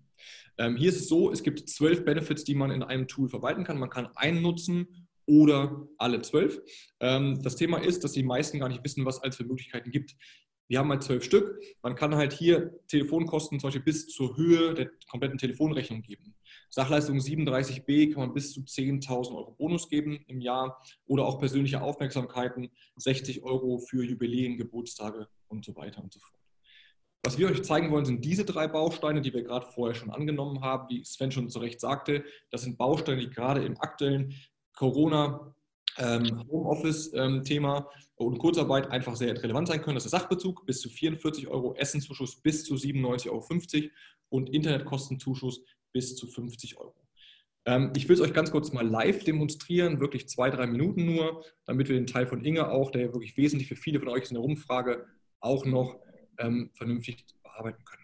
Also es ist so, wenn man sich eine App hier anguckt, hier sehen wir eine Mitarbeiter-App, die man ähm, jetzt auch als Browser-Variante haben kann, sind zwei Dinge, die wir euch tun können. Das ist ein Kunde von uns, ähm, Herr Trove, der übrigens auch BAV über uns halt mit abwickelt, mit uns abwickelt als gemeinsam starker Partner. Wir können hier in dieser App, die jeder Mitarbeiter zur Verfügung stellt, bekommt, auch direkt Kommunikation mit integrieren. Das heißt, auch hier, wenn ihr sagt, ihr führt Benefits ein, ihr wollt auch eine extra Meile der Mitarbeiter vielleicht belohnen, im Sinne von, hey, du, das ist auch eine harte Situation, wir sind gemeinsam im Boot und wir haben jetzt Kurzarbeitergeld beantragt, aber ich möchte euch das Nettoentgelt ein bisschen aufstocken, weil mir schon klar ist, dass es vielleicht für euch schwierig ist, eine aktuelle Miete. Wir, wir, haben euch deswegen diese zwei, drei Benefits ausgesucht. Hier können wir wirklich, ihr seht das MH Trove, Videos integrieren, wie hier auch von MH Trove. Ich zeige es mal. Wo einfach Technologie. Das sind jetzt quasi Geschäftsführer von MH Trove, die etwas zu erzählen, die führen jetzt kein Kurzarbeitergeld ein. Das ist nur ein beliebiger Fall, den wir im BAV-Feld mit denen machen. Das heißt, ihr habt die Möglichkeit, in unserer Software kurze Videos aufzunehmen mit dem Handy und sagen, lieber Mitarbeiter, es ist eine harte Zeit, wir sind gemeinsam mal im Boot, wir möchten euch ein bisschen das Entgelt aufstellen. Dann geht der Mitarbeiter wirklich in diese Funktionalitäten. Joblunch ist ein Beispiel. Sven sagt es gerade schon, dass man einfach äh, einen Bon bekommt und der Bon kann vom, vom Restaurant sein, also von dem Local Restaurant, was quasi nur noch Essen äh, zur Verfügung stellt und ausliefert, vom Lieferservice, aber auch vom Rewe, vom Edeka, vom Penny, ähm, quasi einfach die Wocheneinkäufe beeintragt. Das funktioniert so, hier ist auch ein Video hinterlegt für Self-Service, ich bin Julia. Wo, wo, die Julia, quasi Kollege von uns, jetzt erklärt, äh, wie man das Thema quasi einlöst. Und hier sieht man auch, dass es wirklich darum geht, dass man einen Bon quasi abfotografiert ja, und dann eingibt, wo man quasi wirklich essen war, was es gekostet hat. Äh, und dann im Nachtrag geht quasi eine Belegprüfung wirklich los. Ähm, und das ist das Thema, was wir auch immer in diesen Apps äh, hinterlegt haben. Jeder Mitarbeiter wird quasi angeleitet, wie er dieses Produkt nutzen kann und was sein Vorteil quasi ist. Wenn man jetzt hier weitergeht, sieht man auch da, die, sind immer die gleichen Themen. Welche Belege werden erfasst? Gar keine Frage. Wir haben Hilfeseiten hinterlegt, die man auch dann von der App ergreifen kann, wo man sieht, okay, diese Belege sind quasi einlösbar und das, was ich gerade sagte, ist auch kein Problem, größere Rechnungen einzureichen. Oder wenn man jetzt zum Beispiel auch noch äh, diejenigen, die noch dürfen, noch im Büro zu arbeiten, kann man auch mit mehreren Kollegen ein Essen bestellen vom Chinesen und mehrere Leute können einen Bon einreichen. Ähm, oder wie gesagt, hier auch komplette Belege, ähm, die man jetzt sieht, äh, von hier zum Beispiel größeren Einträgen von Lidl in diesem Falle. Ich habe jetzt nur für 3,67 gegessen, ich reiche trotzdem Bon für 22,71 Euro ein. Das heißt, hier, so helfen wir euch quasi in, mit unserer Software, dass ihr auch überall, wo Mitarbeiter gerade aktuell sitzen, diesen, äh, die Unterstützung geben können. Und so habt ihr quasi einen ähm, ja, Vorteil, auch jedem Mitarbeiter, egal wo er ist, äh, Mittagessen zu, zu, zur Verfügung zu stellen. Ein weiterer Baustein geht es darum, wirklich, das sind diese digitalen Gutscheine, die wir auch gerade schon erwähnt haben. So wird es in der App aussehen. Ein Mitarbeiter hat quasi hier 40 Euro bekommen. Er kriegt quasi Gutscheine, die er bei Rossmann, bei Douglas, bei Rewe einlösen kann. Ähm, hier kann man, wenn man auf Einlösen klickt, hat man einfach hier ähm, ein, ein, ja, ein, ein, ein, was man, also ein, wie heißt es? Ein, ein Code, ein Code den, man, äh, den man quasi bei der Kasse, bei dem PayPal, ähm, äh, Payback-Terminal vorhalten kann. Und hier kann der Mitarbeiter einfach für 40 Euro bei Rossmann dann seine Utensilien einkaufen. Und hier kann der Mitarbeiter auch auswählen für den nächsten Monat, Mensch, ich möchte vielleicht einen anderen Gutschein haben, äh, ich möchte vielleicht bei Saturn online mir doch etwas kaufen, zur Verfügung stellen, weil ich es mir gönnen möchte, ich kann wechseln, dann kriege ich im nächsten Monat einfach einen Saturn-Gutschein zugeschickt. Und das System rechnet das quasi aus. Das heißt auch hier die Variante, hier kann ich quasi einfach durch ein, einfache Software ähm, dem Mitarbeiter das zur Verfügung zu stellen. Und der einfachste Baustein, den könnt ihr auch quasi eigentlich ohne uns machen, ähm, ist das Thema ähm, Job Internet. Aber das, wie quasi auch das gerade ähm, Heike und Christoph schon sagten, es geht immer darum, auch Themen rechtlich zu hinterlegen. Äh, und hier, wenn wir das Thema Job Internet zum Beispiel sehen, ist es so, dass man für Job Internet kann man 50 Euro bis zu 50 Euro netto geben für eine höhere Internetrechnung. Hier muss der Mitarbeiter aber Voraussetzungen erfüllen. Und das macht unsere Software auch. Employer Employee Self-Services. Ihr müsst es als Arbeitgeber nachweisen.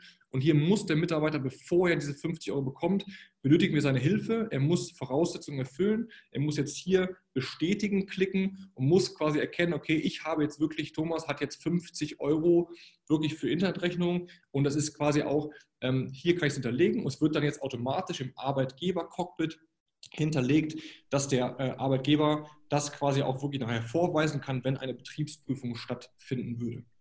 Am Ende des Tages ist auch eins unserer Software, ist das Thema, wenn man alle Benefits ausgeschüttet hat, gibt es hier einen Kreisel, der quasi aufsummiert, was man für äh, Benefits bekommen hat. Also wenn man jetzt das für mehrere Monate einstellt, weiß der Mitarbeiter auch, hey, ich habe hier eine Extraleistung bekommen, das war wirklich Nettozuschuss, das hat mir sehr, sehr geholfen im Rahmen dieser Kurzarbeitersituation, im Rahmen von Corona und mein Arbeitgeber hat mir das ähm, quasi auch wirklich zur Verfügung gestellt und ich, ich werde es nicht so schnell vergessen, weil es wird mir jeden Tag angezeigt, wenn ich Joblunch nutze, wenn ich die Gutscheine einlösen möchte, wird mir angezeigt, hey, ähm, diese Bausteine bekommen. Und hier seht ihr auch schon, ihr müsst jetzt nicht jeden Baustein freischalten. In diesem Demo haben wir jetzt quasi Jobblatt und Job Internet freigeschaltet. In dem anderen Demo waren es auch Gutscheine. Das heißt, ihr könnt selber entscheiden, Mitarbeiter A bekommt 44 Euro, 40 Euro und Mitarbeiter B bekommt 97 Euro.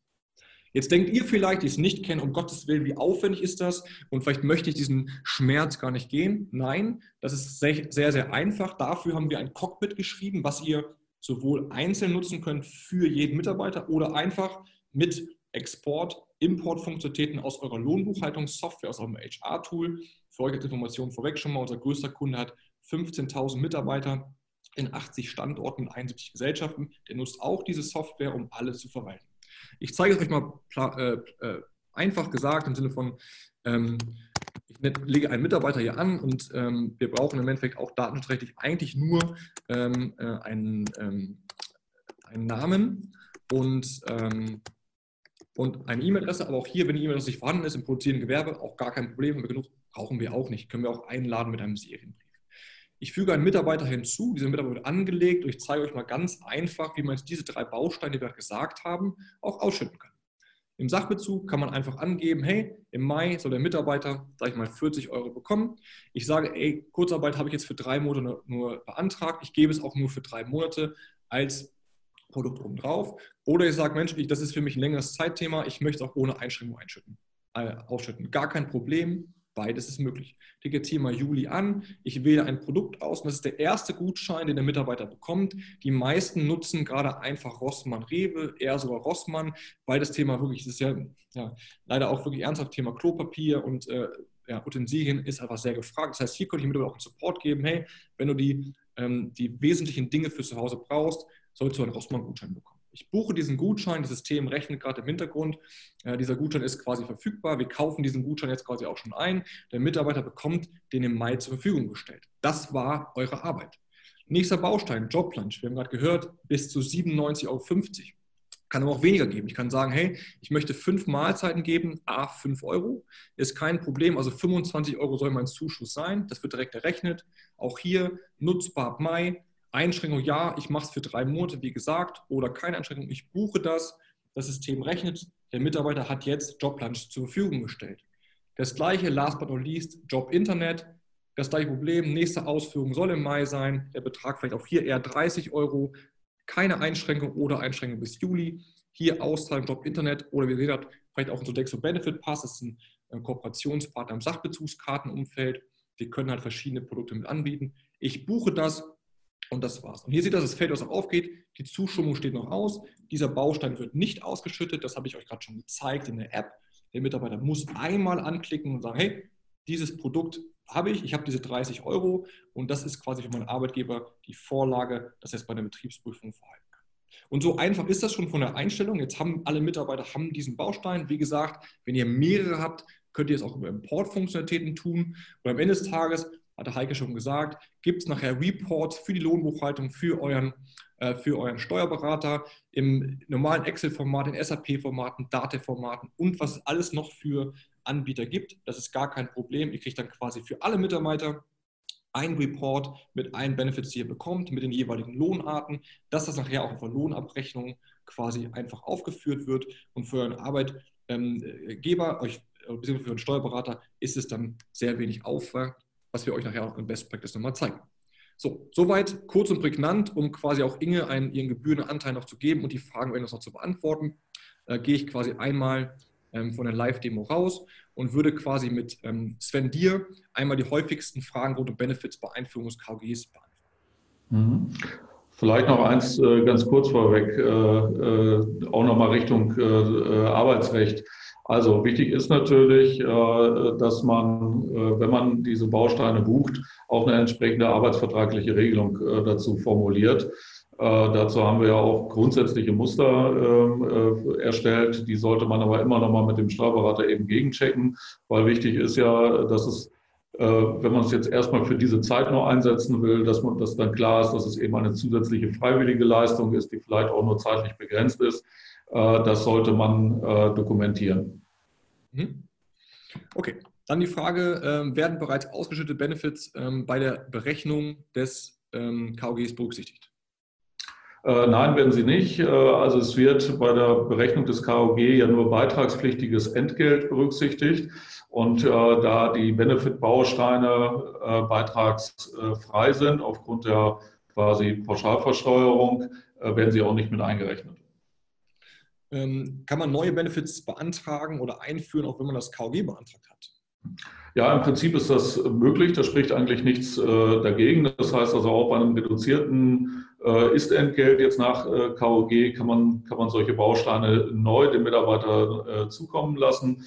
Ähm, es gibt äh, natürlich eine rein, rein, logische Ausnahme, also bei Kurzarbeitergeld äh, null da ist es eben schwierig, arbeitstägliche Mahlzeiten zum Beispiel zu bezuschussen, ähm, weil ich eben dann keine Arbeitstage habe. Also äh, das ist aber ein Sonderfall. Wenn ich jetzt eben nur einen Teil Kurzarbeit habe, äh, kann ich dann eben auch sinnvoll angepasst, das ist ja auch das, was die, was die Heike immer sagt, es muss eben zur Lebenswirklichkeit auch passen, zu dem, was wirklich ähm, stattfindet. Und wenn ich dann eben nur halb noch die halben Tage arbeite, äh, dann muss ich mir eben überlegen, arbeite ich wirklich nur äh, weniger Stunden jeden Tag äh, oder arbeite ich auch weniger Tage und danach sollten solche Bausteine wie, wie Joblunch dann auch orientiert werden.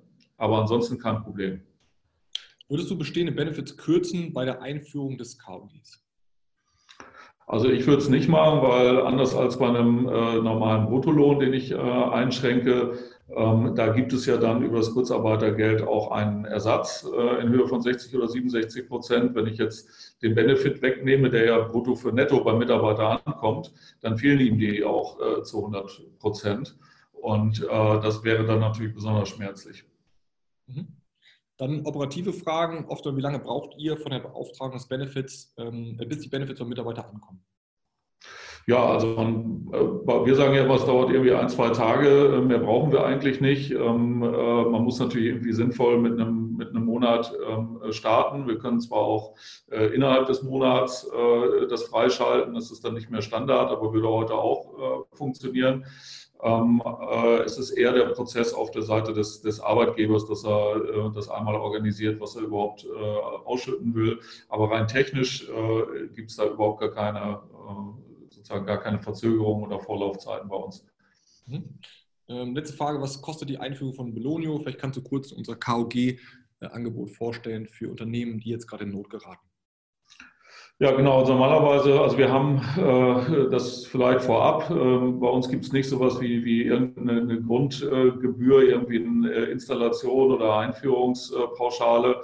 Äh, sondern man zahlt ohnehin nur das, was man nutzt. Das Einzige, was wir eben üblicherweise haben, ist, äh, dass wir eine sogenannte Onboarding-Gebühr haben, weil wir für jeden Mitarbeiter ja auch einen Account anlegen müssen und all diese Dinge äh, von, von üblicherweise 8 Euro. Die fallen jetzt in der Zeit, die, die lassen wir einfach wegfallen weil wir auch sagen, wir wissen ja nicht, ob die Arbeitgeber, die das jetzt in dieser, in dieser Krisensituation einsetzen, ob die sich langfristig, was wir uns natürlich wünschen würden, aber ob sie sich langfristig für Benefits entscheiden.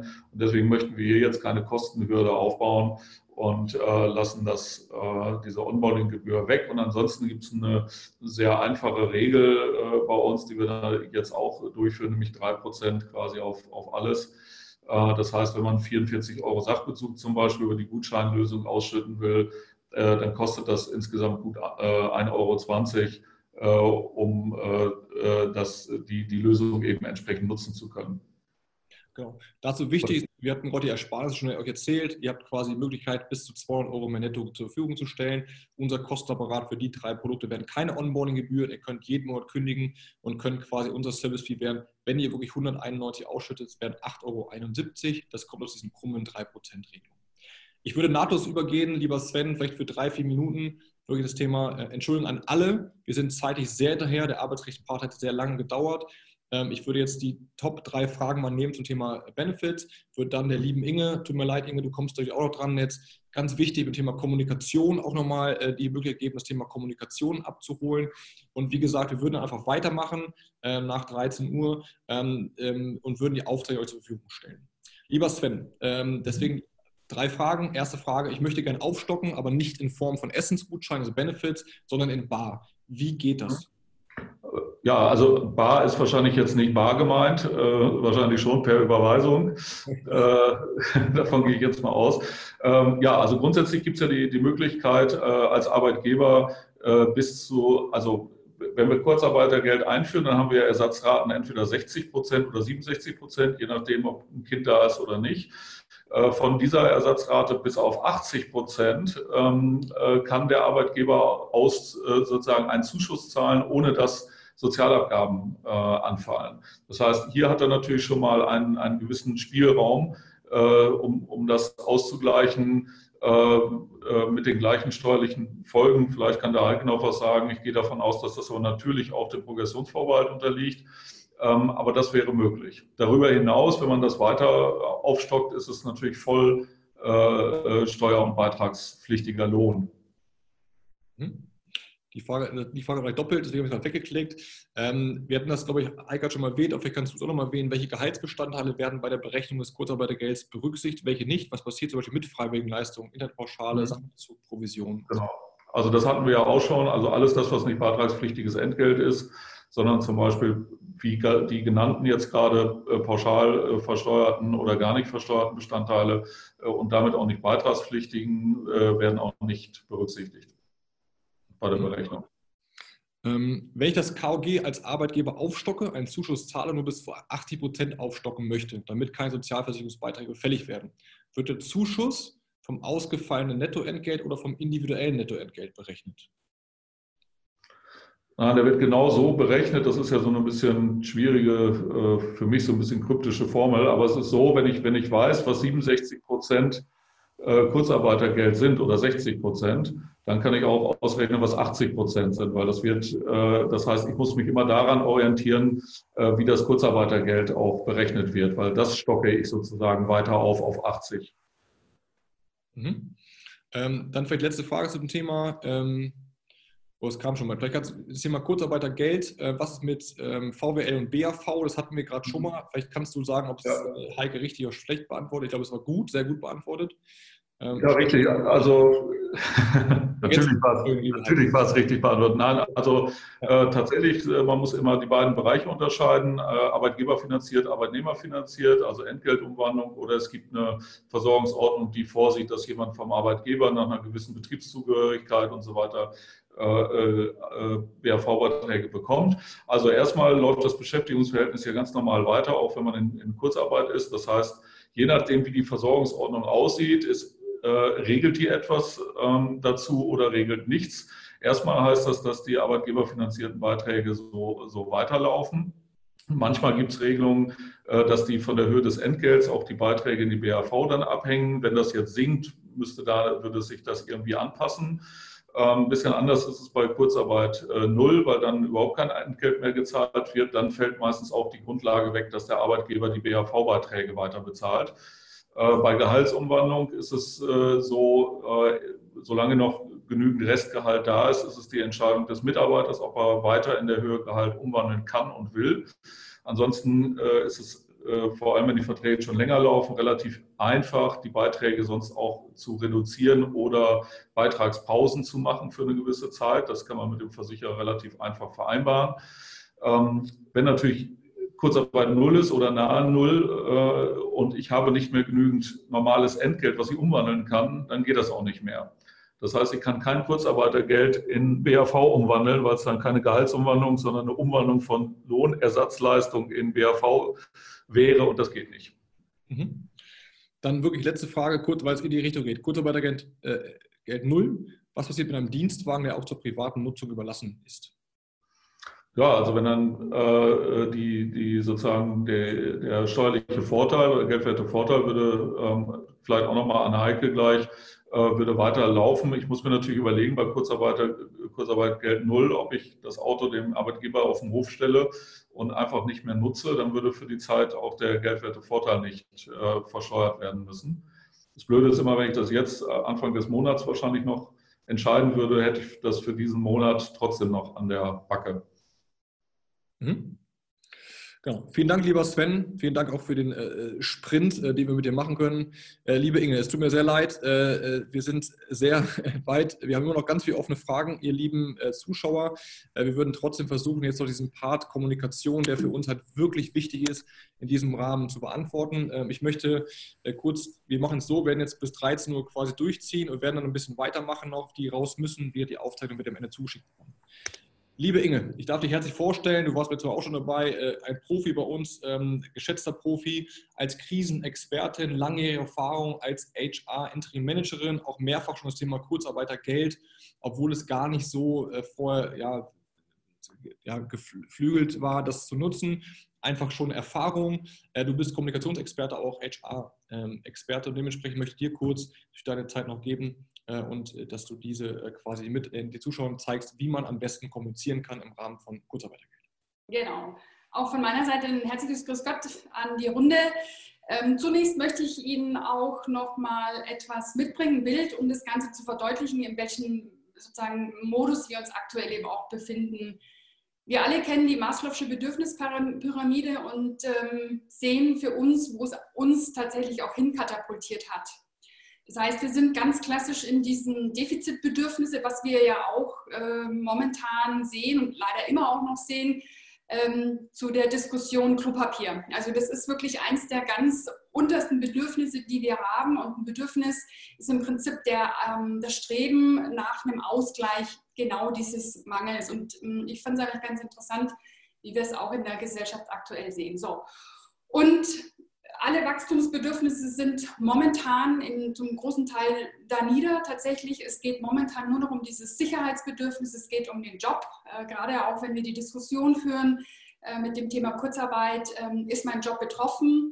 Wenngleich ich ein Freund von dem Thema Kurzarbeit bin, du hattest es angesprochen, Thomas, ich hatte selber eben auch schon einige Male Kurzarbeit machen müssen, immer mit der temporären Überbrückung, um das Unternehmen ähm, durch die Krisen zu führen das ist einfach was, wo ich nochmal verdeutlichen möchte, in welchem Kontext wir uns aktuell befinden. Und würde gerne nochmal auf die nächste Seite gehen.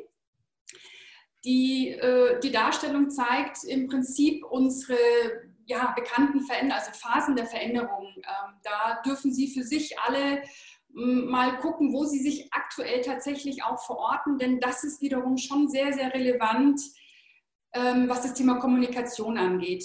Die rote Linie zeigt Ihnen im Prinzip, wie gesagt, diese vier Phasen ähm, und die grünen eingekreisten Kästchen zeigen ähm, oder geben Hinweise darauf, wie Sie am besten mit den Mitarbeitern, mit der Belegschaft äh, in, den, in, den, Kommunikationsaustausch gehen. Und ähm, vorneweg sei geschickt, dass Sie natürlich immer auf Ihren Unternehmenskontext schauen. Wo bewegen Sie sich? Wir haben das ja auch schon mal jetzt kurz angesprochen. Haben Sie einen Betriebsrat? Ähm, haben Sie keinen Betriebsrat? Müssen Sie mit Tarifpartnern verhandeln? Zunächst ist einfach auch wichtig, bevor Sie an Ihre Belegschaft herantreten, ist eben der Betriebsrat mitzunehmen. Der Betriebsrat, das hatten wir eingangs erwähnt, ähm, von unserem Juristen, es ist ein zwingendes Mitbestimmungsrecht und tun Sie uns allen den Gefallen, ja auch Ihre Belegschaft, sich selber als Unternehmen, nehmen Sie, mit ihnen, nehmen Sie mit äh, Ihnen an Bord ähm, finden Sie die Lösung, finden Sie das Agreement, wenn eben schließen die Betriebsvereinbarung ab. Gut. Gut. Aber willst du das vielleicht noch kurz äh, einmal kurz darlegen oder ist die Folie für sonst jetzt erklären? Die Folie ist, denke ich, selbsterklärend. Ich würde aber jetzt ganz gerne, jetzt wenn wir dann in den Fragenmodus kommen, ähm, haben wir ja immer noch dieses Bild auch vor Augen. Genau. Ich würde sagen, für, für mich, ich finde die Folie super, liebe Inge, und die Zeit sollten wir uns nehmen. Im Endeffekt geht es darum, auch da, jetzt Arbeitgeber hat ein eigenes Bedürfnis, ich muss Unternehmen sichern. Aber denkt halt auch an eure Mitarbeiter, die haben auch ein Bedürfnis. Am Ende des Tages sollen die auch leistungsfähig sein und bleiben. Deswegen finde ich das sehr spannend und schön rausgesucht von dem, was du rausgesucht von dem Professor Dr. Thomas Bartscher, liebe Inge, sagen, ja, das ist halt nicht ganz so einfach. Und am Ende des Tages geht es darum, Qualitätsgewinn noch wieder zu erzielen und dass es wirklich halt emotionale Phasen gibt. Und glaube ich, durch Kommunikation, was ja oft so ein bisschen als Soft Skill äh, belächelt wird, ja, wir können ja irgendwie alle kommunizieren, kommunizieren hat keiner gelernt. Und ich glaube, so Experten wie Inge können einfach dabei helfen, dann auch die Mitarbeiter der Belegschaft mitzunehmen, auch in so einem Prozess zu begleiten, weil das Kurzarbeitergeld ja vielleicht auch ein Thema ist, was man langfristiger kommunizieren muss. Also eins sei, eins können Sie können Sie, wie soll ich sagen, also eins ist mal ganz, ganz sicher, Ihre Mitarbeiter können sich noch viele Jahre nach der Krise ganz genau äh, darüber erinnern, wie sie mit äh, der Krise auch umgegangen sind, wie sie kommuniziert haben, wie sie, ähm, wie sie die Informationen auch transportiert haben, also wie stark sie die Leute dann im Prinzip auch mit auf ihre Reise genommen haben. Und keine Kommunikation ist das No-Go ever und ähm, Kommunikation ist extremst wichtig. Und die Menschen, und das haben wir ja jetzt auch mit der Pyramide gesehen von Maslow, ähm, es ist einfach, wir müssen die Mitarbeiter jetzt an, ihrem, an der Grundsubstanz abholen. Es herrscht eine Angst. Angst ist immer der allerschlechteste Begleiter.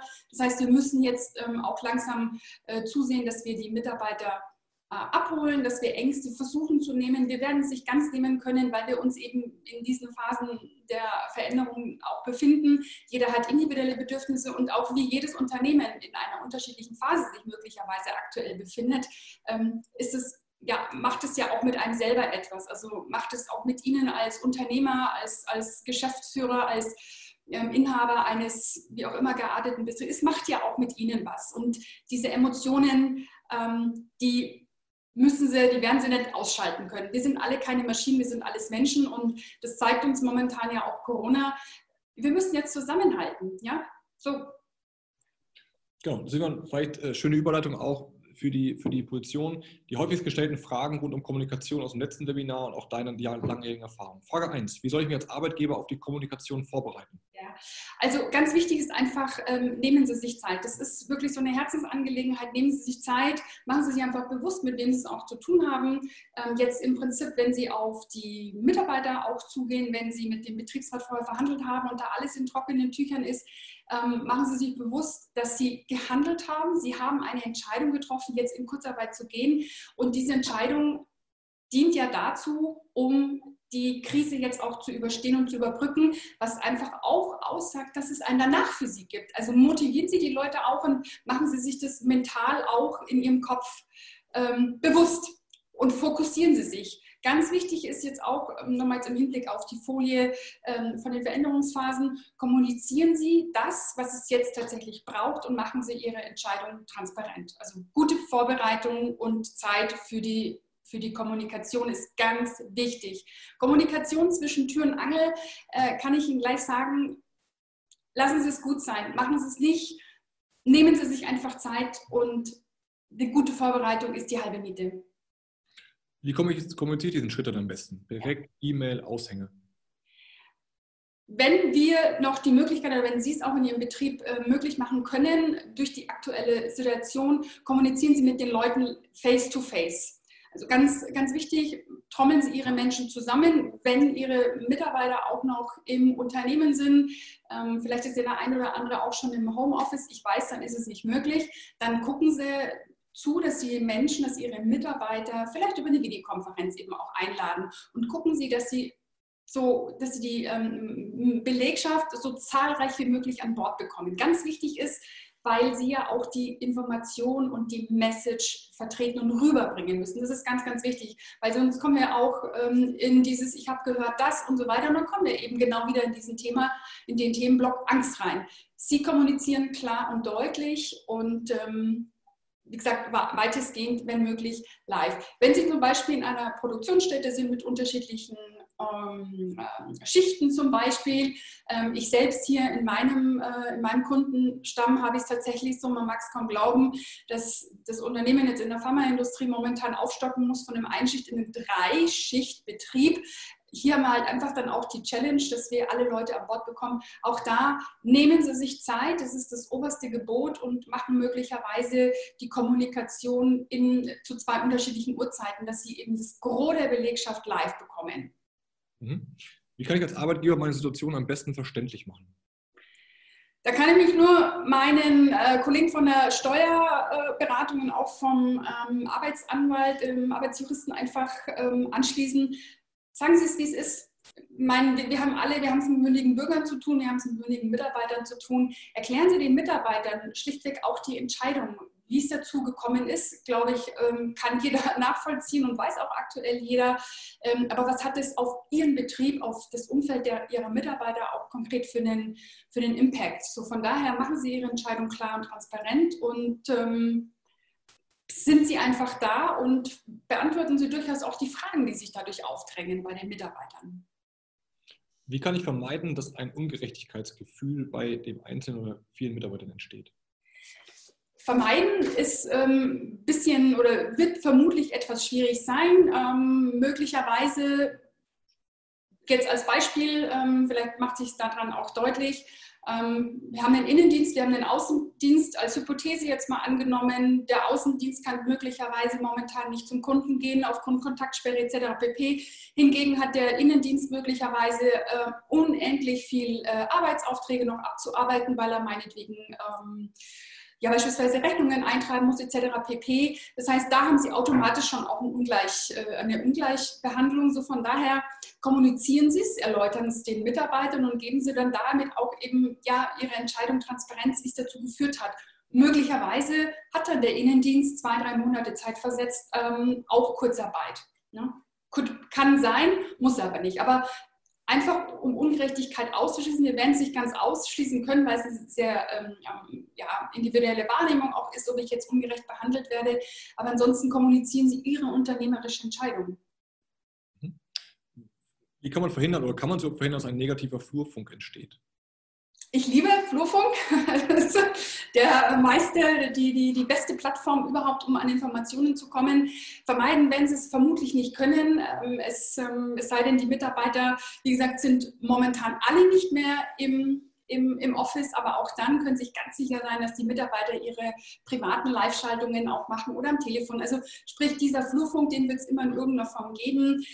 Ich kann, ich kann Sie nur dazu ja auch anraten und anhalten, geben Sie regelmäßig in einem guten äh, Abstand und einem guten ähm, ja, ähm, Tenor einfach ihre Informationen weiter, die die Mitarbeiter zu dem Zeitpunkt jetzt aktuell auch benötigen und brauchen.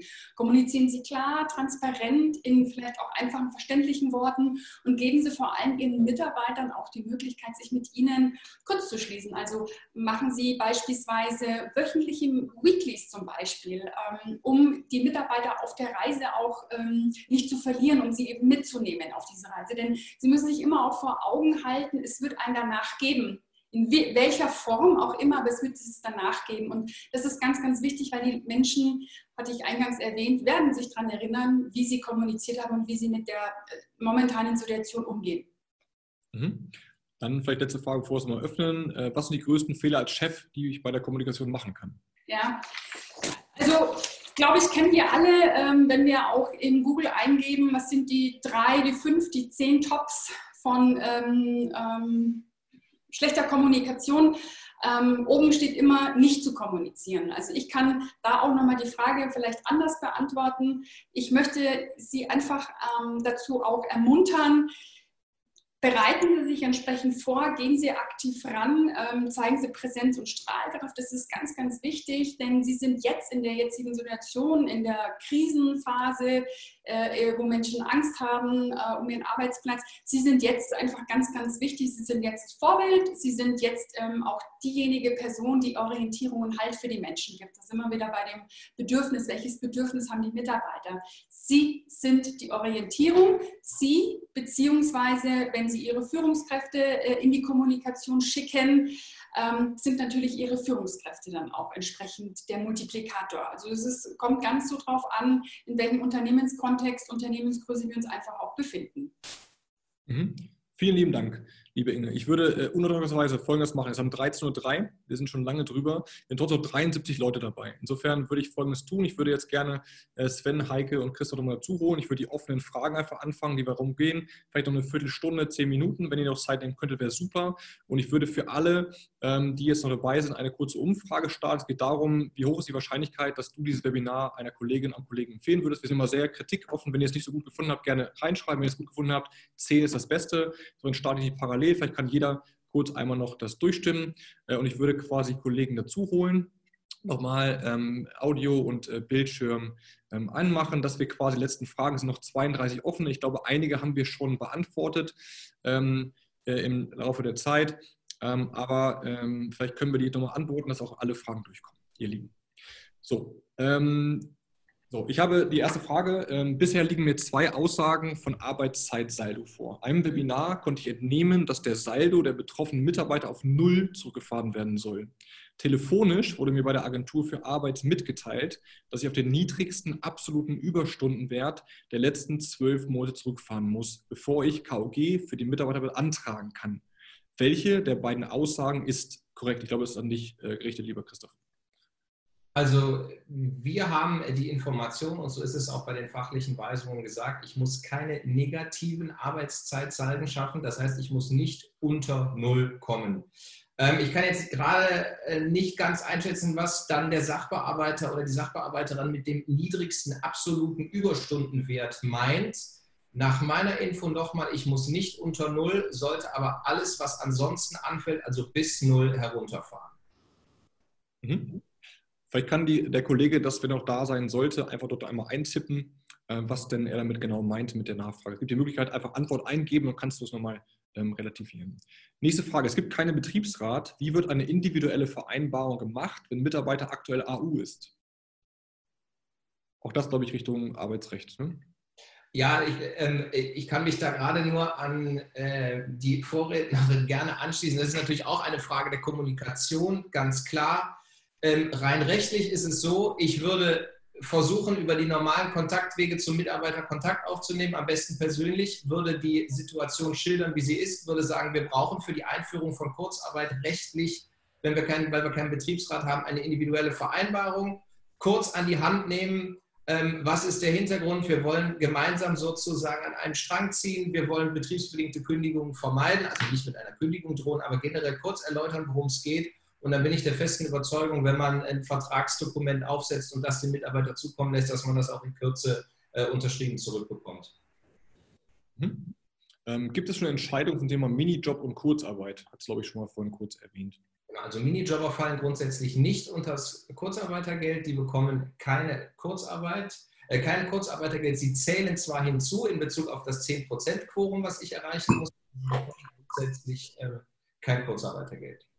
Wenn ich da noch mal eben ganz kurz ein, ähm, eine Sache ergänzen darf, kann man es auf eine Grundformel bringen, nämlich derjenige, der keine Arbeitslosenversicherungsbeiträge zahlt, hat auch keinen Anspruch auf Kurzarbeitergeld. Bedeutet also, sozialversicherungsfreie Gesellschafter, Geschäftsführer, Minijobber, ähm, kurzfristig äh, Beschäftigte, Werkstudenten, Rentner zum Beispiel, die noch weiterarbeiten, die auch keine Arbeitslosenversicherungsbeiträge zahlen.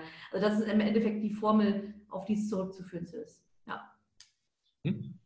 Ähm, Sondersituationen, wie behandle ich geschäftsführende Gesellschafter, die über einen Arbeitsvertrag eingestellt sind und Gehalt beziehen? Kommt hier auch KOG zum Tragen oder tragen Sie die Situation als unternehmerisches Risiko? Das habe ich im Grunde genommen gerade schon beantwortet. In dem Moment, wenn Sie ähm, Sozialversicherungs freie äh, geschäftsführende Gesellschafter sind, also auch im Rahmen eines äh, Statusfeststellungsverfahrens explizit abzuklären. Also wenn Sie im sozialversicherungsfrei sind, keine Arbeitslosenversicherungsbeiträge gezahlt haben, haben Sie auch keinen Anspruch auf Cook. Ja. Mhm. Ähm, reicht es, dass die Ausfallstunden dokumentiert werden?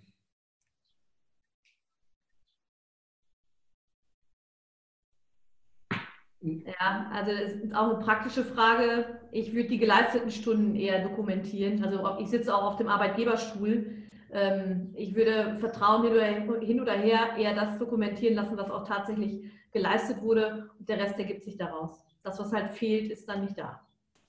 Mhm. Nichts zu dokumentieren finde ich ein bisschen schwierig. Ja. Oder halt, wie hast du gehört, keine, keine Buchung ohne Beleg. Ne? Also ja, ja nicht berufsrelevant. Ähm, wie kann ich für meine Mitarbeiter die Zeit ohne Geld überbrücken, bis das Arbeitsamt dem Mitarbeiter das KOG überwiesen hat? Ich glaube, das ist eine. Ja, also Fehleinschätzung. Das Arbeitsamt überweist nicht das Cook an den Mitarbeiter, sondern ähm, der Arbeitgeber rechnet das Cook ab, das Kurzarbeitergeld, ganz normal über die Lohnabrechnung. Im Grunde genommen steht in der Lohnabrechnung oben Bruttogehalt äh, 1250 Euro, wie in unserem 50-Prozent-Beispiel. Äh, Kurzarbeitergeld, x Euro und unterm Strich kommt dann Nettoentgelt raus, das überweist der Arbeitgeber. Und dann ist der Arbeitgeber im Endeffekt in dieser Vorfinanzierungslage. Und äh, ja, das ist schon das, was der Arbeitgeber quasi für seinen Arbeitnehmer tut. Genau. Äh, die nächste Frage, ich, hatten wir beantwortet. Könnt ihr selber, es geht Thema Kurzarbeit und überlassenen Firmenfahrzeugen, hat, glaube ich, Sven gerade schon beantwortet, oder? Ne? Genau. Mhm. Ähm, dann, wenn es noch keine individuelle Vereinbarung mit Mitarbeitern gibt hinsichtlich Einführung Kurzarbeit, kann Kurzarbeit rückwirkend zum Beispiel zum 1.4. umgesetzt werden? Haben wir auch schon mal, aber vielleicht nochmal. Juristen? Ja, gerne. Klar. Also ja, geht. Wichtig ist eben, ich muss eine Grundlage haben und dann kann ich es auch rückwirkend tun. Ja, das ist richtig. Ähm, aber ich sollte sozusagen mich nicht darauf verlassen, es umgekehrt zu machen. Also zunächst einmal sozialversicherungsrechtlich anzuzeigen ähm, und dann erst sozusagen mich aufs Arbeitsrecht zu stürzen und zu überlegen, ja, und jetzt kriege ich schnell noch eine Vereinbarung hin. Also ich würde die Vereinbarung losgelöst von den Anforderungen, die im Einzelfall äh, die Agentur für Arbeit stellt, für den Nachweis, weil ich muss ja ähm, oder sollte bei einer Plausibilitätsprüfung auch darlegen können, auf welcher Basis ich es gemacht habe. In diesem Fall dann hier eben auf Basis eines Arbeitsvertrages also ich würde mich ähm, schnellstmöglich da um die arbeitsvertragliche Regelung kümmern, ja.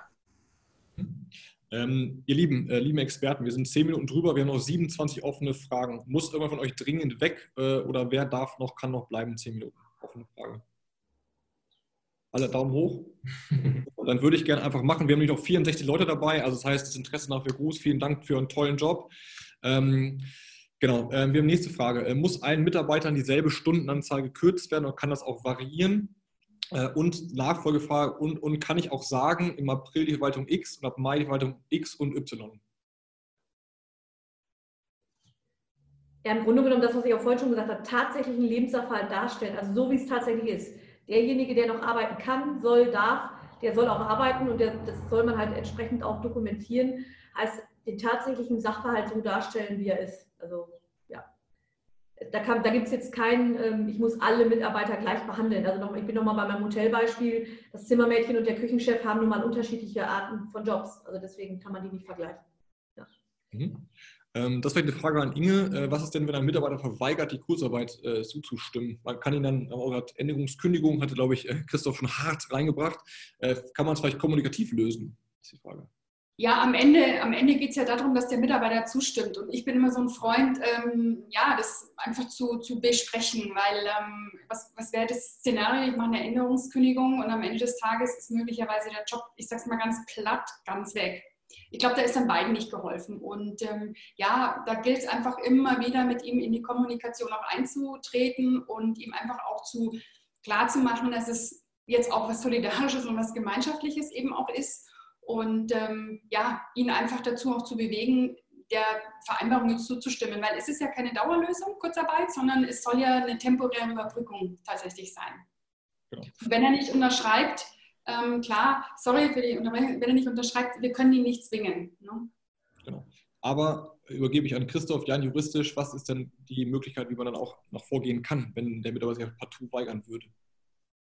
Ja, wie gerade schon gesagt, also ich kann das über eine Änderungskündigung in der Tat machen. Die Anforderungen da sind aber recht hoch und ich würde auch das versuchen zu vermeiden. Also es ist eine rechtliche Möglichkeit, eine Änderungskündigung auszusprechen. Gegen diese Änderungskündigung kann ich mich dann allerdings wieder wehren mit einer Kündigungsschutzklage.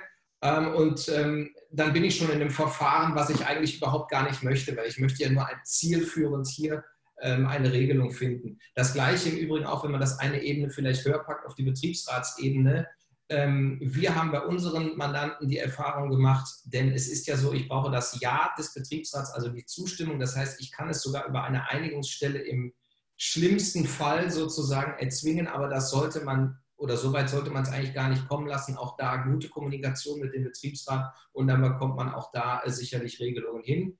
Aber kurze Antwort, also man kann es über Änderungskündigungen machen und in Bezug auf den Betriebsrat kann es auch einen Einigungsstellenspruch am Ende geben.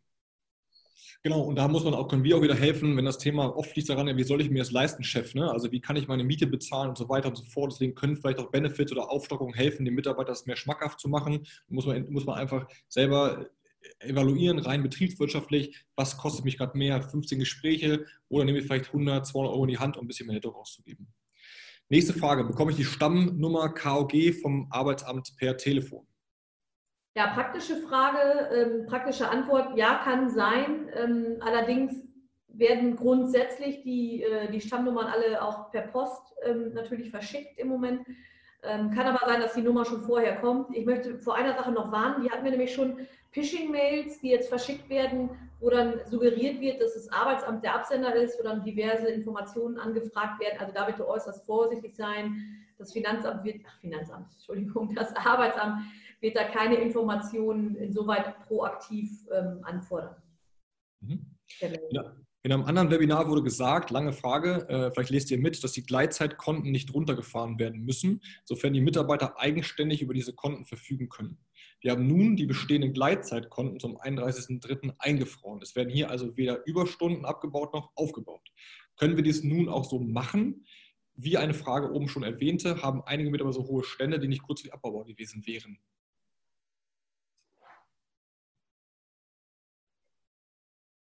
Ja, ist jetzt schon eine sehr juristische Frage. Ich, ich greife vielleicht schon mal eben ein. Wir haben es, glaube ich, schon mehrfach gesagt, dass die Stundenkonten runterzufahren sind. Also das würde ich auch, würde ich auch weiterhin so sehen. Ich sage mal, aber wofür ist die Kurzarbeit denn gedacht? Nämlich das auszugleichen, dass halt keine Arbeit da ist. Und nur weil halt jetzt vorher schon Überstunden gemacht wurde, ich sage mal auch, ob das gesellschaftlich so richtig ist, dass der Staat jetzt einspringt und nachher dann der Mitarbeiter dann seine Überstunden abfeiert, weiß ich so genau, ähm, wie ich auch halt nicht nur als, also als steuerzahlender Bürger auch äh, das dann sehe, ne? aber gerne nochmal eine juristische Einschätzung dazu.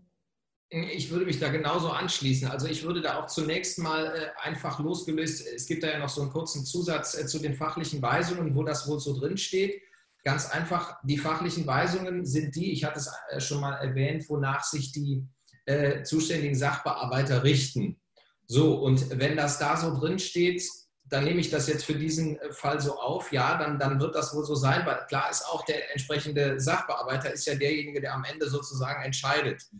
Ähm, ich weiß jetzt nicht, ob das schon die aktualisierten fachlichen Weisungen sind, die ja jetzt neuerdings sagen, ich brauche keine negative Arbeitszeit mehr.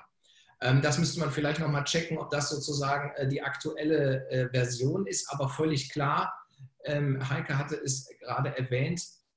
Ich muss natürlich ähm, genau so, also ich kann jetzt nicht sozusagen staatliche Leistungen in Anspruch nehmen, wenn ich es eigentlich selbst vermeiden könnte. So ist es nicht gedacht. Und deswegen würde ich da auch, also wirklich was die Überstunden angeht, bis null, wäre ich da sehr offen und würde das versuchen und würde auch schauen, ob ich es irgendwie möglich machen kann, diese Überstunden abzubauen. Mhm ist so ein bisschen, wir haben auch 22 auch eine Frage, ein bisschen Sisyphos Arbeit, aber äh, wir, wir kämpfen es durch. Glaube ich, kurz, ich glaube, ich nickt runter, wenn es schon beantwortet wurde, mein Gefühl, ja, kann ich einen Mitarbeiter, ähm, manche Mitarbeiter an einen Betriebsleiter unterschiedliche Kurzarbeit schicken. Ja, ne? Genau. Ähm, hält man eine einzige KOG-Nummer bei verschiedenen Betriebsnummern, zum Beispiel aufgrund von Niederlassungen, die Lohnabrechnungsstelle ist aber zentral an einem Ort für ein Unternehmen eine Lohnabrechnungsstelle. Christoph, weißt du das aus der Praxis? Oder Heike aus der Praxis? Ich hätte jetzt mal gesagt, eine, also pro Betriebsnummer eine Cooknummer, allein rein praktisch bei der Abrechnung äh, oder Eingabe Gabe im Lohnprogramm. Aber muss ich passen. Nee, gehe ich auch von aus. Vielleicht hängt es noch damit zusammen, ähm, ob ich so einen Schlüsselkundenberater habe, wenn ich eine Ansprechperson habe. Allerdings kann diese einzelne Person natürlich trotzdem verschiedene Nummern vergeben. Also ich würde auch denken, wichtig sind diese Nummern ja nach meinem Verständnis im Wesentlichen, dass ich es klar zuordnen kann, über was rede ich hier. Also die Juristen würden sagen, Aktenzeichen. Ähm, und da glaube ich auch äh, der Praktikabilität eine Cooknummer äh, gleich eine Betriebsnummer. Mhm. Ähm, müssen die Kinder auf der Lohnsteuerkarte stehen oder reicht es, dass der Arbeitgeber weiß, dass es diese Kinder gibt, Herr Lieber? Also da bin ich nochmal bei kein, keine Buchung ohne Beleg. Haben wir bei uns in der Lohnabteilung ganz klare Anweisungen gegeben. Ähm, wenn die Kinder nicht auf der Lohnsteuerkarte, die gibt es ja so nicht mehr, also in den Elterndaten vorhanden sind, dann brauchen wir einen Nachweis, dass es Kindergeldkinder gibt. Also da reicht jetzt nicht der Nachweis, dass man grundsätzlich Kinder hat, wie für die Pflegeversicherung, sondern wir brauchen Kindergeldkinder. Äh, also da brauchen wir halt irgendeinen Nachweis. Und sei es jetzt die abfotografierte Lohnabrechnung vom Ehepartner, wo halt äh, die Kinder draufstehen, also das gilt insgesamt bei den Müttern, die Steuerklasse 5 haben und die Väter Steuerklasse 3 und da stehen halt die Kinder bei drauf, dass sie das irgendwie abfotografieren. Wir brauchen einen Beleg und den bitte heute anfordern und nicht später. Die Mitarbeiter haben heute den Schmerz, dass sie sonst nur 60 Prozent kriegen. Wenn die 67 haben wollen, müssen die auch den Beleg beibringen. Also den Rat kann ich wirklich nur inständig geben. Wie lange dauert es, bis die Agentur das ausgezahlte Gehalt zurückerstattet? Die sind, die sind wirklich fleißig. Also die werden es so schnell wie möglich wirklich machen. Ich rechne irgendwie in den nächsten zehn Tagen mit den ersten Auszahlungen. Gut, ich scroll mal durch, um so ein paar Fragen, die wir schon hatten, zu überspringen. Bedarf es einer Zustimmung des Arbeitgebers, wenn während der KOG ein Nebenjob ausgeführt werden möchte? gelten grundsätzlich die üblichen Regelungen. Ich sollte einen Arbeitgeber immer informieren, wenn ich einen Nebenjob habe, weil das nicht zulasten meiner Haupttätigkeit ist. Das ist die reine oder gehen darf. Das ist die rein arbeitsrechtliche Antwort. Also auch da Information. Ja, gerade in Krisenzeiten Information und Kommunikation. Es gibt anrechnungsfreie Nebenjobs jetzt neuerdings. Ähm, und wenn ich einen Nebenjob schon vorher hatte, hat der grundsätzlich auch nichts mit der Höhe des Cook zu tun. Mhm. Ähm, wenn, wenn mit, mit, der Vereinbarung, äh, wenn bei der Vereinbarung mit dem Arbeitnehmer ein Formfehler vorliegt, bekommt man den Ablehnungsbescheid dann sofort oder und kann man dann eine neue Vereinbarung treffen? Ja, definitiv neue Vereinbarungen treffen. Klar, Formfehler könnte ja sein, dass man die Schriftform nicht gewahrt hat. Ähm, ja, auf jeden Fall neue Vereinbarungen treffen, ganz klar. Und wenn, das, äh, wenn die Arbeitsagentur dann fordert, bitte ganz konkret, zeige mir nochmal dieses Dokument, dann kann man es dann auch direkt entsprechend vorlegen. Äh, geht um die, äh, welcher Monat dient als Grundlage zur Berechnung? Äh, Beispiel konkret hier der Vormonat von Anzeige des KOGs. Wir haben, als mehr, wir haben ab März äh, KOG beantragt und bewilligt bekommen. Wir haben uns als Unternehmen entschlossen, die Gelder voll zu zahlen. Im April werden wir KOG in Anspruch nehmen müssen. Nehmen wir das Gehalt aus Februar oder März? Ja, also für die Beantragung gilt immer der aktuelle Monat. Also wenn die jetzt im März noch den gesamten, das, das Gehalt, das Märzgehalt voll gezahlt haben, also gibt es keinen Cook. Ab dem Zeitpunkt, wo ich halt tatsächlich in Kurzarbeit gehe, also dann im April, dann rechne ich halt das Sollentgelt April aus und schaue dann, okay, das wäre äh, das, der April gewesen und jetzt haben wir weniger gearbeitet oder es ist weniger Geld, äh, das dann fließt, dann ermittle ich dadurch äh, dann die, den Anspruch auf Kurzarbeitergeld. Das also zählt immer der aktuelle Monat. Mhm. Äh, wir sind noch zwölf Fragen, also das äh, ziehen wir jetzt noch durch. Come on, haben wir gleich geschafft. Äh, soll die Vereinbarung zwischen Arbeitgeber und Arbeitnehmer monatlich schriftlich festgehalten werden? Laut Zeitnachweise kann ich erst am Ende des Monats sehen, wie und überhaupt gearbeitet wurde. Das ist ein bisschen im zweistufigen Verfahren, glaube ich, beantwortet, oder? Ja, also genau. Ich, ich muss einmal, ich kann auch in, den, in die arbeitsvertragliche Vereinbarung schreiben, die voraussichtliche Dauer der Kurzarbeit. Also ich muss das nicht jeden Monat neu machen. Und ansonsten äh, zitiere ich jetzt auch mal keine Buchung ohne Beleg. muss ich natürlich genau das machen, was ich habe. Okay, äh, konkretes Frage Nummer, äh, Urlaub während der Kurzar Kurzarbeitszeit von 50 Prozent. Werden Urlaubstage als volle Arbeitstage entlohnt? Wenn im Wechsel gearbeitet wird, eine Woche arbeiten, eine Woche frei, kann man Arbeitnehmer dazu zwingen, die Urlaubstage in den freien Wochen zu nehmen, damit zum Ende des Jahres nicht so viele Urlaubstage auflaufen. Ja, sehr, sehr spannende Frage. Ich kann ja vielleicht mal starten. Also grundsätzlich sind Urlaubszeiten von, äh, vom Cook-Bezug ausgenommen. Das heißt, da werde ich äh, voll entlohnt. So steht es auch im Bundesurlaubsgesetz. Ähm, und dann die Frage mit dem Urlaub ist ja eine sehr relevante. Das ist jetzt die Frage Urlaubssperren. Was mache ich überhaupt mit dem Urlaub? Man kann da immer den Aspekt der Erholung bringen. Jetzt äh, will ich Erholungsurlaub haben, muss aber zu Hause sitzen. Kann ich mich jetzt überhaupt erholen, wenn ich zum Beispiel im Homeoffice bin? Also mit Zwingen, ähm, es gibt sehr viele juristische Argumentationsmöglichkeiten, wenn ich dringende organisatorische Gründe habe, Urlaub zu gewähren oder nicht zu gewähren oder ähnliches. Ich würde aber auch da über Kommunikation gehen, möchte da aber gar nicht vorgreifen. Da haben wir ja noch eine Expertin hier, ähm, um ganz klar zu sagen, ich würde da einfach, es gibt auch eine Zeit nach der Krise und ich würde da ganz klar darstellen, es kann nicht sein, wenn zum Beispiel alles wieder hochgefahren wird und ich brauche im November alle meine Leute oder im September und dann habe ich plötzlich die halbe Belegschaft im Urlaub. Das kann natürlich auch nicht das Ziel sein, würde ich offen kommunizieren, aber sozusagen mit juristischen Zwangsmitteln, also wirklich erst als Ultima Ratio arbeiten. Ergänzung oder passt? Passt. Ähm, lieber Didi, für Hintergrund, ich habe eine Frage, die ist mir sehr unangenehm persönlich. Äh, hier hat eine Dame gefragt, werden die Fragen noch berücksichtigt, die ich vorher über den Link Google Doc eingegeben habe? Liebe Kollegin, sorry, technischer Fehler habe ich nicht bekommen. Äh, vielleicht Didi, kannst du mir nur zurufen, dass ich die eventuell noch einpriorisieren kann und schauen kann, ob die schon beantwortet wurden. Das schon mal so beantwortet. Falls das nicht passiert, äh, liebe Roxana, ich melde mich bei dir persönlich. Wir werden alle deine Fragen beantworten. Ähm, Genau. Wie sieht es mit der Ausstockung aus? Die 44 Euro und die 50 Euro gebe ich sowieso schon, lieber Sven. Ja, genau. Aufstocken ist da natürlich in der Höhe nicht möglich, weil wir ja äh, entsprechende Obergrenzen äh, sozusagen gesetzlich geregelt haben. Äh, ich kann nur eben äh, schauen, äh, ob es alternative äh, Benefit-Bausteine noch gibt, die ich nicht einsetze bisher. Das kann ja von einer Erholungsbeihilfe sein, die dann eben einmalig gezahlt wird zum Beispiel oder ich habe, äh, stelle eben äh, quasi ein privat nutzbares Diensthandy zur Verfügung, übernehme die Kosten dafür, äh, all diese Dinge. Äh, da gibt es eine ganze, eine, eine, ganze Menge. Äh, man muss eben immer schauen, ähm, wenn ich das jetzt tatsächlich nur kurzfristig äh, mal einsetzen will, welche Bausteine dann auch sozusagen einigermaßen pflegeleicht genutzt werden können. Okay. Für alle noch sieben Fragen und immer noch 54 Leute live dabei. Wir übereilen uns und versuchen alle äh, zu beantworten. Was ist mit einem Nebenjob, den der Mitarbeiter schon vor Beantragung der Kurzarbeit ausgeführt hat? Bei diesem Nebenjob handelt es sich um schwankende Arbeitszeit und damit auch schwankendes Entgelt. Ist das ein Problem? Ich glaube nein, aber oder wollt ihr ergänzen? Ist richtig. Wenn das vorher schon äh, äh, begonnen hat, ist das äh, grundsätzlich kein Problem und hat erstmal mit der konkreten Cook-Berechnung nichts zu tun. Man muss dann aber wirklich noch, ich würde es immer noch mal checken lassen. Sagen wir es mal so, bei Nebenjobs ist sicherlich noch mal eine erhöhte Sensibilität erforderlich.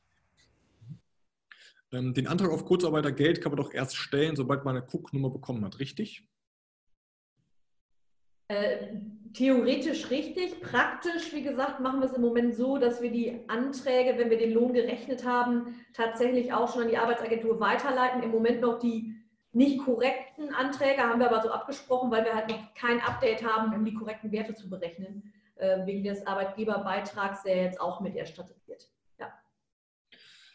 Ähm, genau. Ist es richtig, dass bei der Anzeige die betriebsübliche Anzahl der Mitarbeiter anzugeben ist, beim Antrag dann aber die tatsächliche Anzahl zugrunde gelegt wird? Wir sind Saisonbetrieb mit vielen befristeten Aushilfen im Sommer. Derzeit haben wir allerdings wesentlich weniger Mitarbeiter. Auch eine Spezialfrage. Christoph, weißt du das? Ja, also ich würde da konkret sagen, es ist ja jetzt zunächst mal nur relevant, ob ich sozusagen die Quoren erfüllt habe, ob also 10 Prozent der Arbeitnehmer betroffen sind und ich 10 Prozent Arbeitsausfall habe. Wenn ich damit kein Problem habe, dann ähm, ist es, glaube ich, jetzt egal, wie viele, also ich will jetzt nicht sagen, dass man nicht wahrheitsgemäß ausfüllen sollte, kann ich mir gerne mal konkret anschauen. Ich habe das jetzt gerade nicht äh, im Kopf, aber ich denke mir nur gerade, für was ist es relevant? Äh, wenn ich diese Quoren erfüllt habe, dann ist es, glaube ich, letztendlich egal, ob ich jetzt zwei, drei Leute mehr habe oder nicht. Und ansonsten würde ich es genauso angeben wie immer, wie es ist. Mhm. Okay. Ähm, wenn ich als Arbeitgeber aufstocke, mein Arbeitnehmer aber KIZ, ich würde sagen als Kindergartenzuschuss äh, beantragt hat, oder habe ich gerade einen Denkfehler, bekommt der Arbeitnehmer das KIZ zusätzlich um eine Aufstockung. Das ist, ist KIZ Sven? Oder Kinder, Kinderzuschlag vielleicht bei der, beim mhm. Kindergeld? Ja, Sven nickt, ja. Also verstehe ich auch so, aber könnte ich jetzt auch nicht sagen. Verstehe ich jetzt genau den. Also ich interpretiere jetzt mal Kinderzuschlag, also heißt äh, Arbeitnehmer, die ja ähm, niedrigeres Einkommen haben, haben ja die Möglichkeit bei der, äh, beim Familien, ähm, bei der Familienkasse eine Aufstockung des Kindergeldes zu beantragen. Ähm, die Möglichkeit gibt es, aber das hat natürlich auch mit den laufenden Einkünften zu tun. In dem Moment, wo ich als Arbeitgeber aufstocke, hat mein Arbeitnehmer natürlich höhere Einkünfte, die er dann entsprechend auch angeben muss und was dann natürlich dazu führen könnte, also hypothetisch, dass dann auch natürlich der Kinderzuschlag sinkt. Also, aber auch eine sehr spezielle Frage. Ja. Okay. Ähm, jetzt kriegen wir von der Kollegin kurz die an die Fragen noch von vorher. Ähm, wenn ich als Arbeitgeber aufstocke, das hat man schon, sorry, zählt der Außendienst als eigene Abteilung? Ja, kann ich grundsätzlich sicherlich äh, so sagen. Es wäre dann eine Betriebsabteilung, wahrscheinlich kein eigenständiger Betrieb, würde ich jetzt aus dem, also die juristischen Definitionen sind da sehr komplex, aber ich würde jetzt mal aus dem Bauch heraus sagen, ja, kann ich definitiv so darstellen. Die Kollege sagte mal KIZ bis 185 Euro, also das, was ihr, glaube ich, beantwortet habt, ne? Okay, so meine Frage. Vielen Dank, liebe Bianca. Ähm, ich habe das gleiche Information für den geringsten, niedrigsten Wert. Achso, das ist quasi eine Erklärung, noch eine Antwort. Äh, kann ich das ganz normal netto weiter zahlen und mein Steuerberater berechnet dann meinen Anteil für die Aufstockung. Boah, was war das jetzt? Hm. Kommt, glaube ich, den Steuerberater an, klar. Nochmal, was will, was will man zahlen? Ich habe das jetzt nicht verstanden. Also, also ich verstehe das so, man kann natürlich hingehen und sagen, äh, am, am Ende möchte ich äh, eine 100 Prozent äh, Nettoaufstockung haben und äh, dann muss halt irgendeiner rückwärts rechnen, äh, wie sich das ja. aus KOG, äh, Steuer- oder abgabenfreier Aufstockung und abgabenpflichtiger zusammensetzt. Das ist natürlich eine Rechenaufgabe. Aber das könnt ihr ja gut. Das ist eine Rechenaufgabe, aber das ist unser täglich Brot und das kriegen wir hin. Ja. Genau, jetzt habe ich leider noch echt viele Fragen bekommen. Liebe, äh, lieben äh, Zuschauer, ich habe ein paar Fragen im Vorfeld nicht mitbekommen. Ich würde drei noch rausnehmen. Dann sind wir, glaube ich, für heute durch. Dann haben wir immer noch 50 Leute live dabei. Super toll, aber dann haben wir auch 13.30 Das kann ich selbst mit schlechtem Gewissen nicht vereinbaren, dass wir so lange überzogen haben. Ähm, also kann KOG, ähm, kann KOG für Mitarbeiter rückwirkend eingeführt werden? Das hatten wir grundsätzlich schon. Hier gibt es Sonderrechte für Mitarbeiter in Elternteilzeit, 15 Stunden. Dann weitere führende Frage, welche Höhe der Lohnfortzahlung erhält Mitarbeiter, der vor der Einführung Kurzarbeit bereits erkrankt war? Wie ist eine Einzelvereinbarung mit erkrankten Mitarbeitern umzusetzen? Viele Fragen.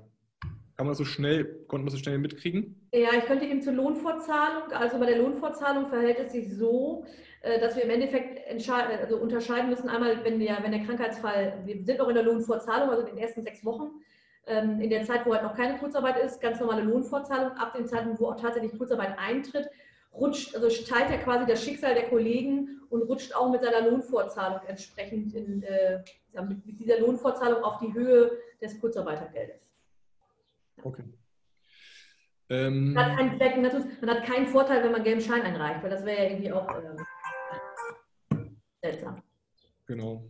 Ähm, ansonsten bin ich im, im Chat-Bereich. Vielleicht kann sich jeder von euch noch mal eine Frage raussuchen, die er irgendwie als, als wichtig erachtet, weil ich auch gerade so ein bisschen, ich habe gerade gehört, also für Didi ein Hintergrund oder Techniker schreibt, sorry, um kurz nach 10 heute Morgen reingeguckt, da waren null Fragen drin, alle Tom Timestamp 10.23 Uhr bis 12.30 Uhr, also das im Endeffekt ein bisschen spät gestellt. Ich würde trotzdem, vielleicht kann jeder mal kurz gucken. Ähm, um mir helfen, weil ich ehrlicherweise auch so ein bisschen den Überblick verloren habe. Es gibt im rechten Chat ein paar Fragen eingestellt. Ähm, ich sehe eine zum Beispiel, ähm, ich würde meinen Teilzeitkräften und den Azubis in der Zahlungspraxis gern das Gehalt aufstocken auf ihr normales Gehalt. Kann ich dies wenigstens als lohnnebenkostenfreien Boni machen, wie bei den Supermarktverkäufern oder Pflegekräften? Das geht vielleicht Richtung ähm, Sven. Ähm, ja, ist, glaube ich, das, das gleiche Thema. Ne? Die Aufstockung bis 80 Prozent geht natürlich. Ja, ich glaube, die Frage ist halt die Richtung, da haben wir auch heute Morgen darüber diskutiert, kann man das parallel, gibt es die einen Unternehmen, die jetzt gerade boomen, ja, die halt total viel zu tun haben. Da hat der, äh, unser lieber Finanzminister ausgerufen, 1500 Euro steuerfrei für alle, aber ich führe ja Kurzarbeitergeld ein. Ist das für dich in einer Warnung gerade aktuell, ist es schon klar, ob das beides geht? Äh, und wenn ja, wie? Und vielleicht auch Heike was dazu sagen, das ist ja auch gerade up-to-date das Thema. Genau. Also ich habe da, äh, genau das, die Frage hatten wir auch, aber ich habe da keine verbindliche äh, Antwort bisher zu. Nee, haben wir auch nicht. Ich habe heute Morgen nochmal geschaut. Ich habe noch nichts gelesen. Also es gibt die Aussage von Herrn Scholz, ja, dass die, die besonders fleißig sind, 1500 steuerfrei haben sollen. Ähm, aber auch unabhängig von der Berufsgruppe, weil das kann man, glaube ich, auch äh, äh, ja, vom ähm, Grundgesetz ja gar nicht trennen, äh, würde ich jetzt mal so sagen. Aber das muss man halt schauen, äh, wie das tatsächlich nachher eingeführt wird oder ähm, gesetzlich auch abgebildet wird. Aber ob parallel tatsächlich, ich sage mal, eine Aufstockung zur Kurzarbeit mit diesen 1500 irgendwie lohnsteuerlich verwurstet werden kann, mag ich mal zu bezweifeln, weil das eine, eine, eine Doppelsubvention äh, für mich so rein vom, vom Rechtsgefühl her ist. Äh, kann ich aber nicht sagen, im Moment äh, ich sag mal, kann man sein Rechtsgefühl ja auch so ein bisschen ausschalten, seitdem der Herr Scholz dann die Bazooka rausgeholt hat. Also daher. Schön gesagt, liebe Heike, genau. Also ich glaube auch, das ist ein schwieriges Thema. Wir werden natürlich viel angefragt, was können wir tun als Belonio, dieses Thema 1000 Euro parallel im Corona-Bonus abzuwickeln. Es gibt ehrlicherweise da wie immer äh, in, der, in, der, in, der, ähm, in der Gesetzesgebung noch keine richtigen Regeln und Normen dafür. Unser Gefühl ist halt, eher aktuell, dass es eigentlich sich ausschließen würde. Aber wie gesagt, wir haben die Möglichkeit, mit unseren Benefits zumindest das aufzufüllen. Ähm, habt ihr noch, ihr Lieben, währenddessen eine Frage gefunden, die ihr sagt, die brennt irgendwie, ansonsten wäre ich nämlich, glaube ich, gefühlt, ich habe überflogen gefühlt, dass es eigentlich alles schon beantwortet wurde, ähm, die im Chat jetzt im Nachgang noch reingestellt wurden. Habe ich ihr vielleicht eine Sekunde mal reingucken, was übersehen, eurer Meinung nach?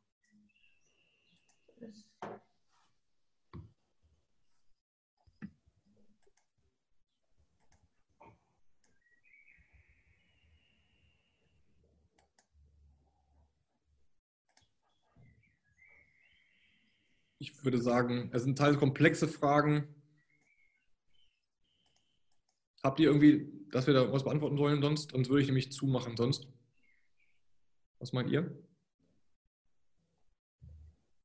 Ja, es gibt halt viele Fragen, die muss man einfach wirklich auch individuell beantworten. Das Wichtigste ja. ist nur Klarheit, Transparenz in der Dokumentation und wirklich heute und jetzt Belegwesen ordentlich pflegen. Das ist so wichtig wie nie zuvor, weil wenn wir wirklich in drei, vier Monaten die Prüfung bekommen und die werden wir bekommen, wir haben die Belege nicht ordentlich am Start, dann hat auch nachher der Arbeitgeber ein Problem. Also deswegen wirklich jetzt Belege ordentlich anfordern. Ja.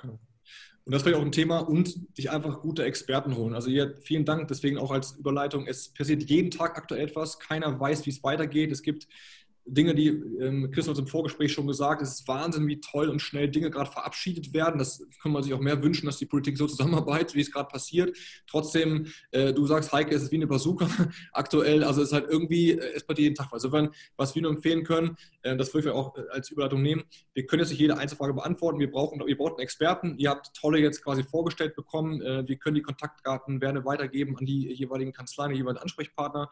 Ich möchte mich ganz, ganz herzlich bedanken für eure Zeit. Wir es war ein Webinar der Rekorde. Wir hatten die höchste Anzahl von ähm, Anmeldungen, wir hatten die höchste Anzahl von Live-Zuschauern und wir haben am längsten überzogen aller Zeiten und trotzdem sind noch 44 Leute live dabei.